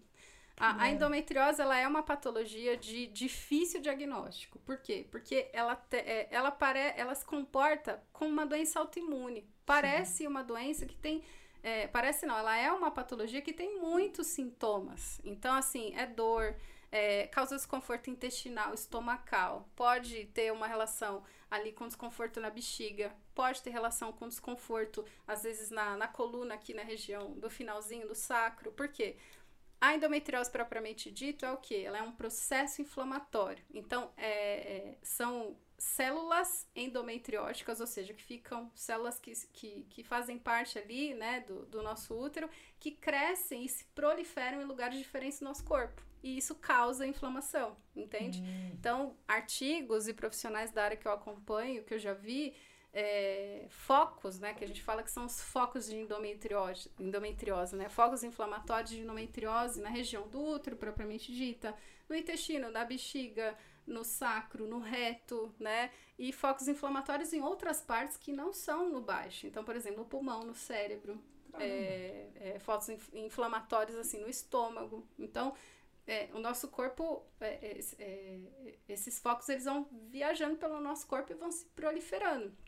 A prática da medicina chinesa, ela vai atuar junto, né, com esse fertileuta ou com esse médico que acompanha essa patologia para ajudar a diminuir um processo inflamatório, no caso da endometriose. Então, sim. ajudar o corpo a se equilibrar para reduzir o processo inflamatório, fun- reduzir esse, é, esse modus operandi de, de o corpo se inflamar, Uhum, entende? Entendi. E ajudar o corpo a se equilibrar. Tratar também os sintomas de dor, então ajuda a reduzir né, os sintomas de dor.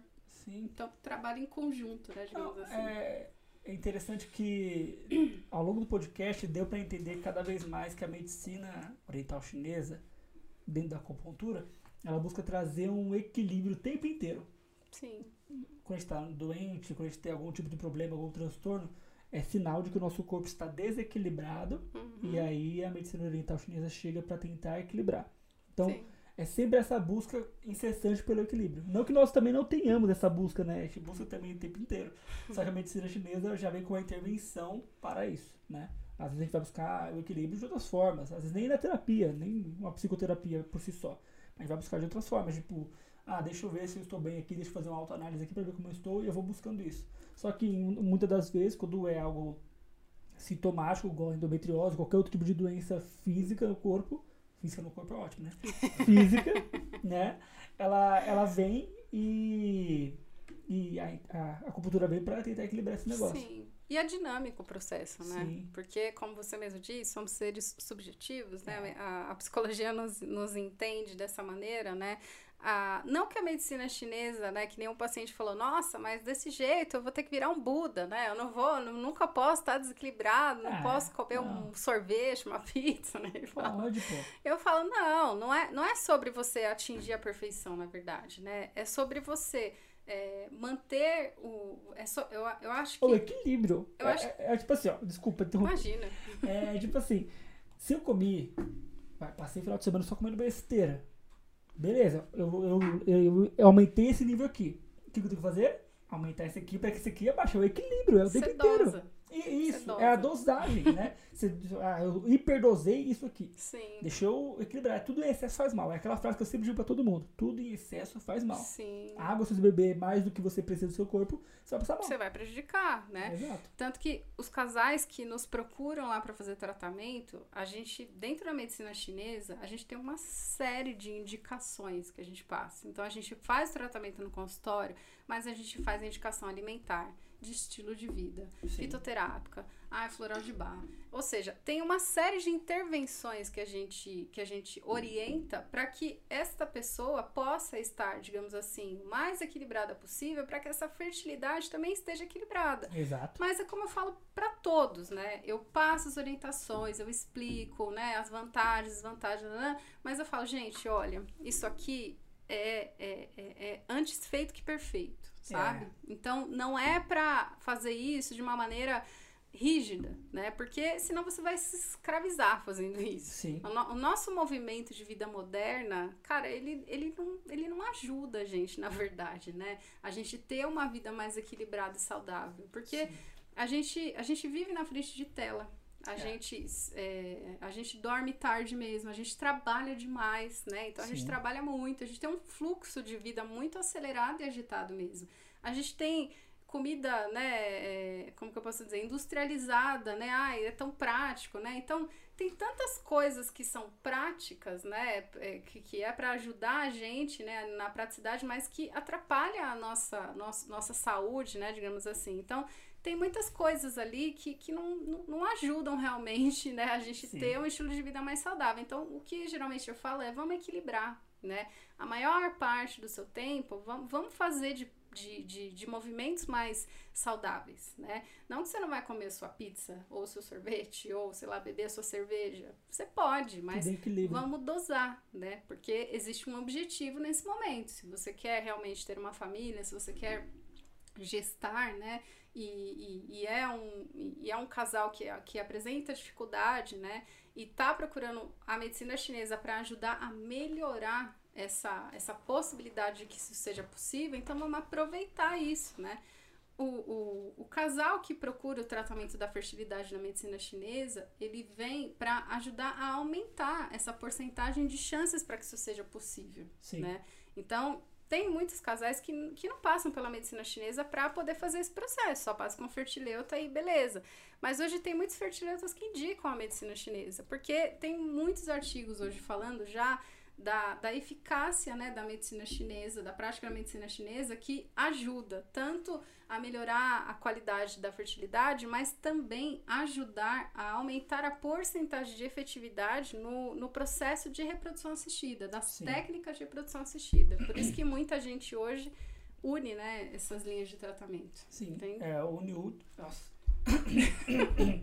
une útil ao agradável, né? Isso, exatamente. Entendi. exatamente. Porque tem que caminhar, porque eu- quando você falou de fertileuta, eu entendi que é o cara que o cara ou a cara que vai trabalhar a questão da fertilidade. Uhum. Mas aí você fala sobre a saúde da mulher que dentro da medicina, dentro da medicina chinesa que encaixa, né? Que tem que que tem que encaixar, né, na questão da fertilidade, porque a, medici- a saúde da mulher envolve, querendo ou não, o útero, né? Sim, sim, sim. né? Obviamente. O, o fertileuta, ele, ele é o profissional que vai vir é, através de técnicas mais complexas, né, de alta complexidade, de baixa complexidade, ajudar este casal a engravidar. Sim. Então, hoje a gente ouve muito sobre a FIV, né? A FIV é uma das principais técnicas, né, da reprodução assistida que a gente ouve falar, mas tem técnicas de baixa complexidade, que nem, por exemplo, a, a indução de ovulação, é, a inseminação intrauterina. Então, o que, que é a indução de ovulação? É, é, através de medicações, o fertileuta ajuda né, a, a induzir, né, através dessas medicações, a ovulação dessa mulher para que esse casal tente ali, né, naturalmente, engravidar. Então, ajuda Sim. a melhorar o potencial de ovulação dessa mulher para que facilite, digamos assim, dar essa mãozinha né, para esse casal tentar naturalmente conseguir. A inseminação artificial, a, a inseminação intrauterina já é o quê? Ah, vamos supor que o homem, ele não tem um espermatozoide de boa qualidade, né? Um, um sêmen de boa qualidade ali. Então, colhe-se esse material e, se, e, e insere esse material intrauterino na mulher. Então, ali o espermatozoide, ele mesmo faz o caminho ali com o óvulo e a gestação ela acontece. Essas são de baixa complexidade, entende? As Ah. técnicas. Agora a gente tem técnicas de alta complexidade. E aí sim a gente entra na FIV, a gente entra na ICSI. Então a FIV é o quê? É a, a, a fertilização in vitro. É isso que eu ia falar pra você. Traduz aí. eu tava. Eu tava. Filho, beleza, filho. E aí? Vamos lá. Então, In assim, vitro. vamos imaginar assim, que a fertilização in vitro é o quê? Você faz a coleta do óvulo dessa mulher, você colhe o material, o espermatozoide desse homem, e você é, insemina na placa, na, na, na placa de Petri, né, no laboratório, esse óvulo e esse espermatozoide, e ali você forma um embrião. Que bacana. Então você forma esse embrião ali, naquele ambiente, congela, às vezes você congela esse embrião para que ele seja usado em um outro ciclo, né? Ou você é, transfere esse embrião a fresco. Logo que esse embrião se forma, você faz a transferência. E aí o processo, ele se dá, né, a partir do momento que forma esse embrião, você transfere, você faz a transferência embrionária para dentro do útero dessa mulher. Então você ajuda a, a, a, colocar o embrião onde ele precisa estar. Entendeu?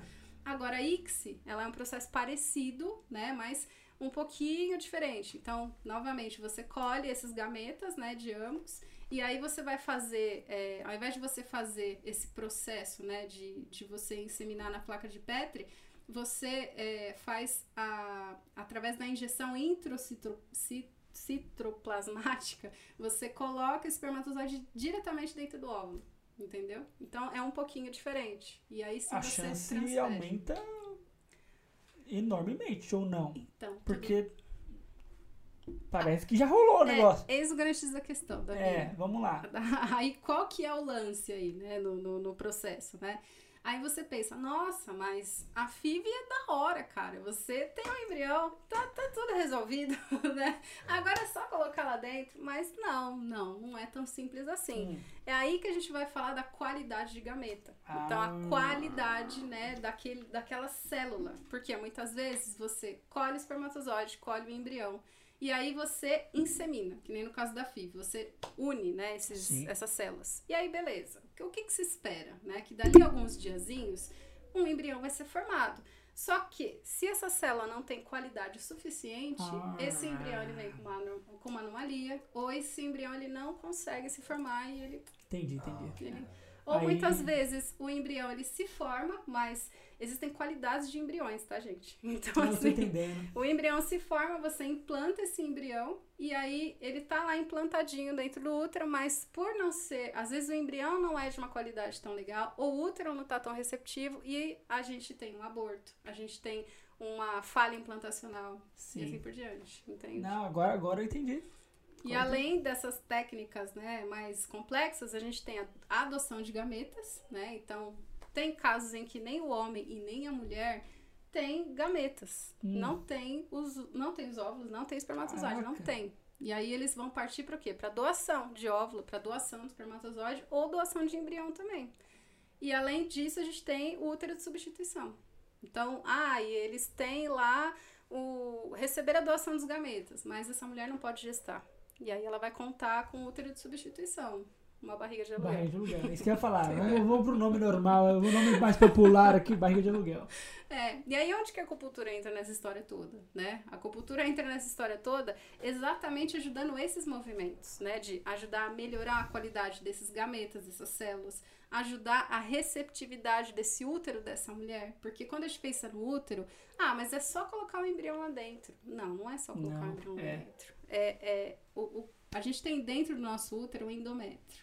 O endométrio tem um papel, assim, importantíssimo nesse processo, porque é ali que acontece o processo de nidação. O que, que é a nidação? Que é negação. É quando esse embrião, ele se fixa na parede e a partir dali começa a formar a placenta e, a- e é ali que aquele, que aquele feto vai se desenvolver.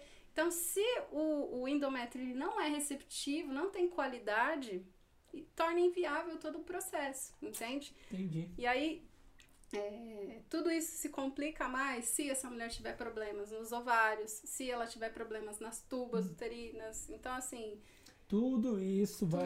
tudo isso. E aí a medicina chinesa vem para ajudar a melhorar a qualidade do endométrio, ajuda a melhorar a qualidade do gameta, ajuda a melhorar a vascularização do útero, Sim. melhorar, ajuda, digamos assim, a melhorar a qualidade ali do espermatozoide. Todo um tratamento para deixar meio que, entre aspas, porque talvez isso não aconteça sempre, mas deixar o caminho livre para que aconteça a gestação. Sim, melhorar e aumentar o máximo, Ao que a gente máximo, a puder. qualidade, quantidade. chances, né? Não Eu, quer dizer que vai acontecer, Não. mas é, não. é, um, é um modo de um tratamento para que isso venha a acontecer. Aí é essa vibe. É, eu atendo, eu atendo e acompanho muitos casais, né? E tipo, eu, eu fiquei muito feliz ontem, por exemplo. Ontem, foi ontem? Foi hoje, por exemplo, que eu tô acompanhando uma paciente e, e, ela, e ela tá sendo atendida por mim já vai fazer acho que uns dois anos já. Que ela tá nesse processo de, de tentar engravidar.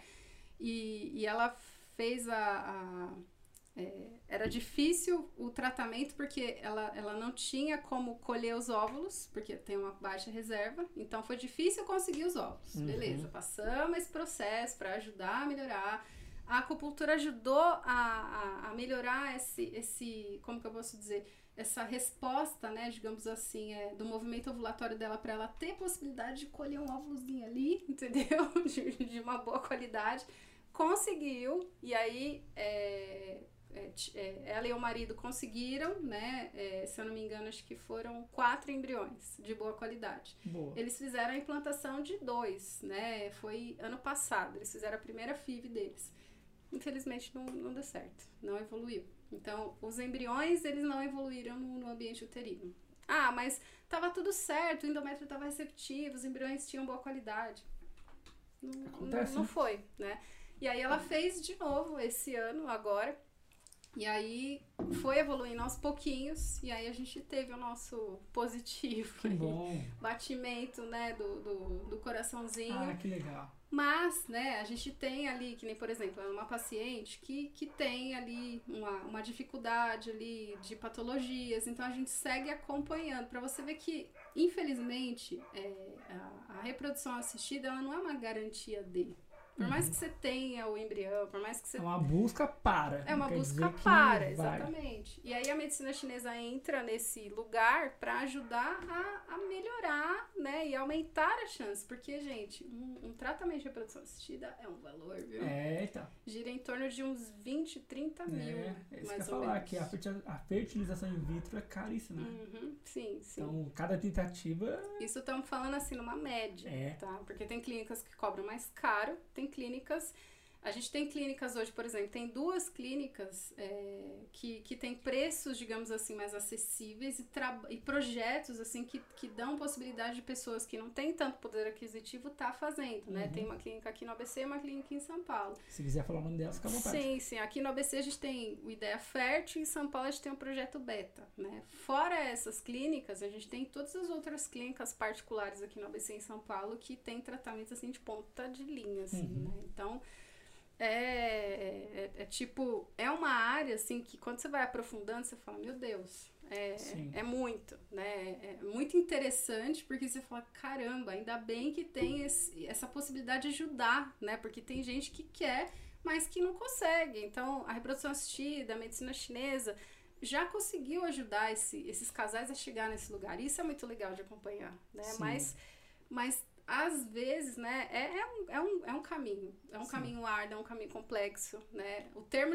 o termo tentante vem desse lugar, né? De você de você estar nessa jornada. Tem mulheres que passam, às vezes, por, por três, seis, dez filhos, né? E, e, e muitas vezes, ah, engravida, mas perde. Ah, não consegue engravidar. Ah, não sei o que, entendeu?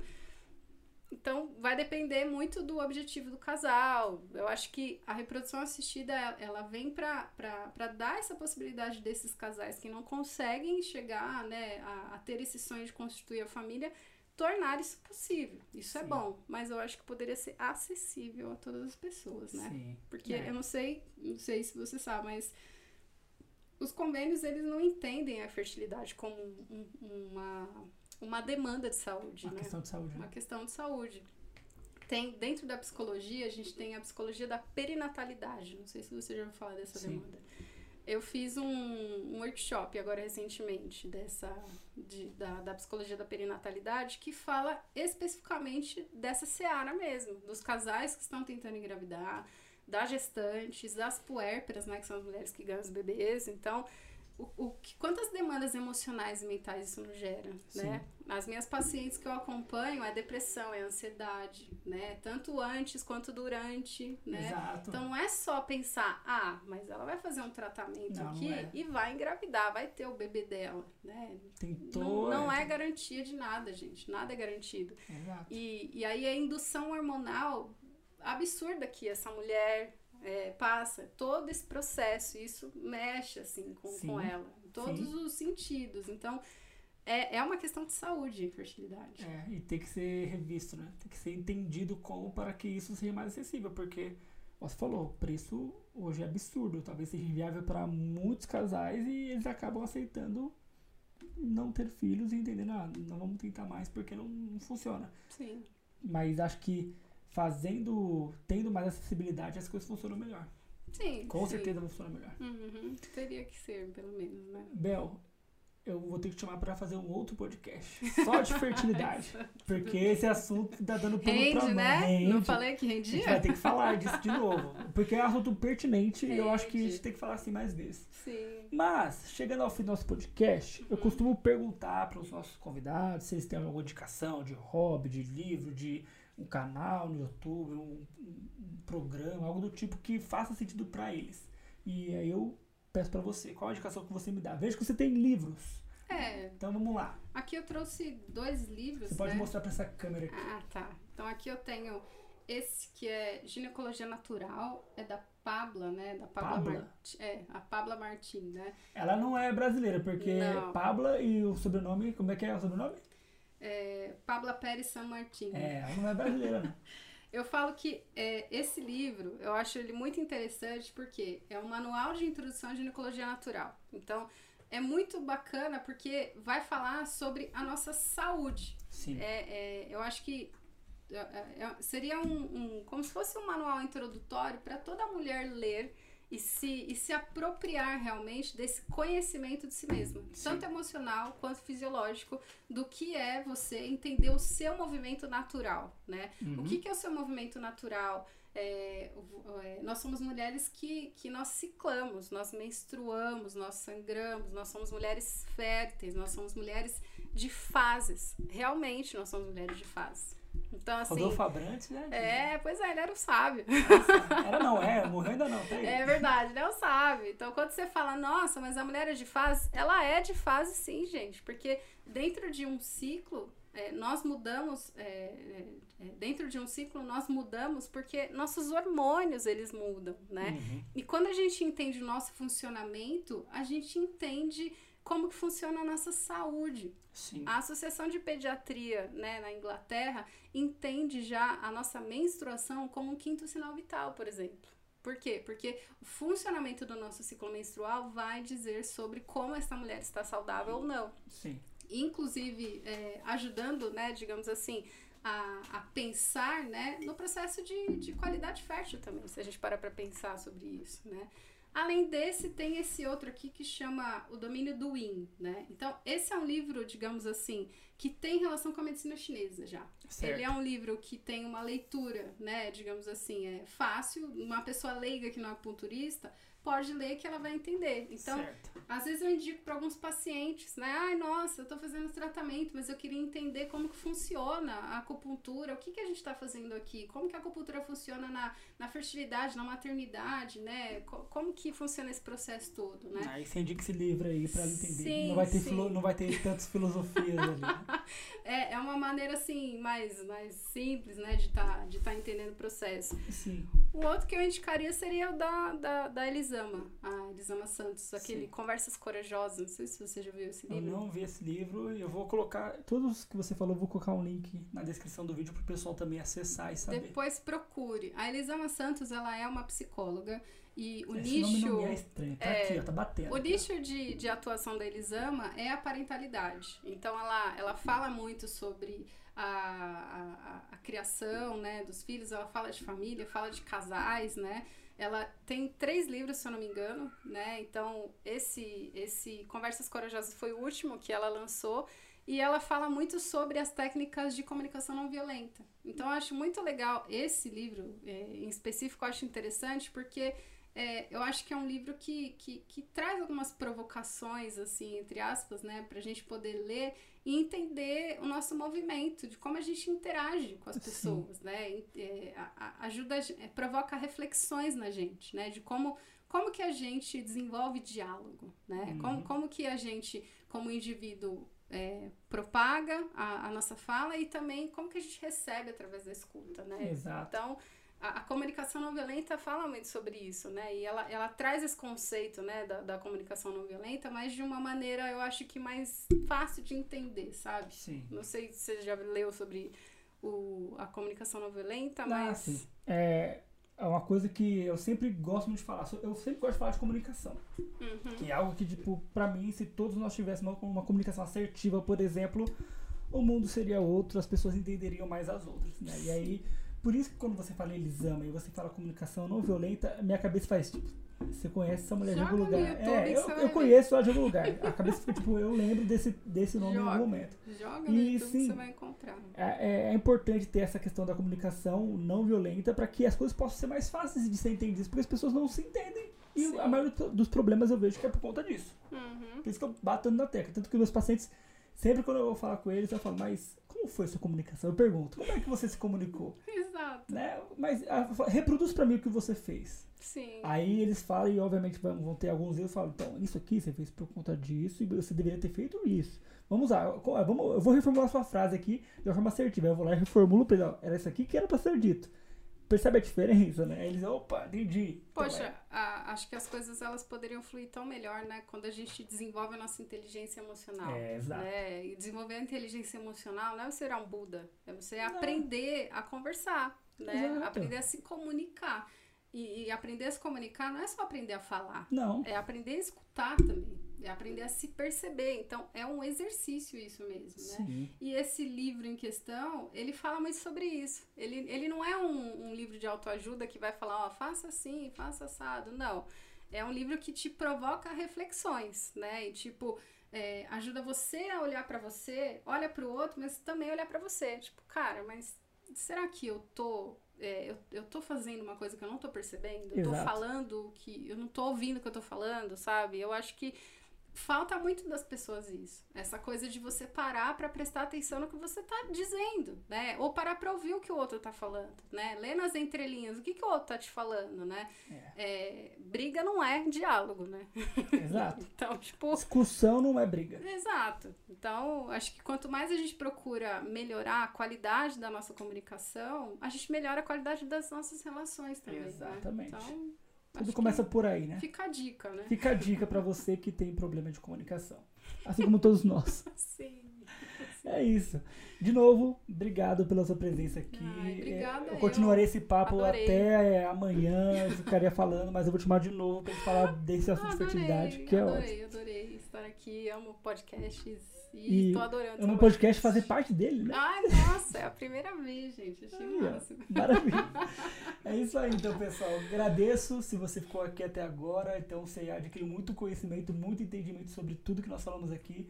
Se você gostou desse conteúdo, eu te convido a curtir, compartilhar, comentar sobre o que você entendeu, o que você não entendeu também, porque é importante a sua dúvida para a gente elucidar isso. Sim. Então, vou deixar aqui os links dos, do- dos livros para vocês aqui na descrição. E eu te convido a seguir a Bel Bel. Você sofreu um ataque, né? Um ataque de um hacker a É. semana passada. Mas esse, esse perfil é seu ainda, certo?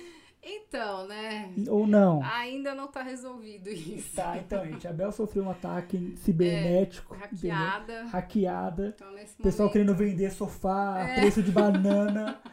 Assim, pior que o pessoal é. Parece que é não sei se o pessoal é. O pessoal que fez o hack Ai, é burro de repetir sempre os mesmos, porque um monte de gente passou por isso, né? É igual. Ou as pessoas que vão lá e compram, É né? igual, é É. igual. Eu tive vários pacientes que, que de zoeira entrou lá na DM e, e negociou, mas Ah, de não- zoeira, Eu não sabe? faria isso não, porque vai ficar bravo que Raquel é o meu. Eu E já me- pensei em fazer isso. Eu falei, não, vou ficar na minha aqui, velho. E me mandaram ah, os prints. Aqui, ó, Bel, as conversas.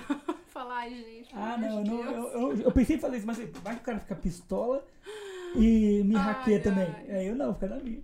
Não, faz autenticação de dois Eu tenho, eu tenho. Você não faz- tinha? faz- nessa Então, eu, eu, eu não me lembro. Eu, eu lembro de ter feito alguma coisa pra assegurar, mas mesmo assim não é uma garantia, né, Sim. também, gente. Eu já vi vários influencers falando que mesmo fazendo isso e aquilo, teve É. a conta hackeada também, né?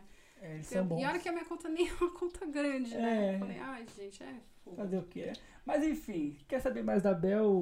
Procura ela na internet. Logo, calma, E depois logo, ela logo. fazer um.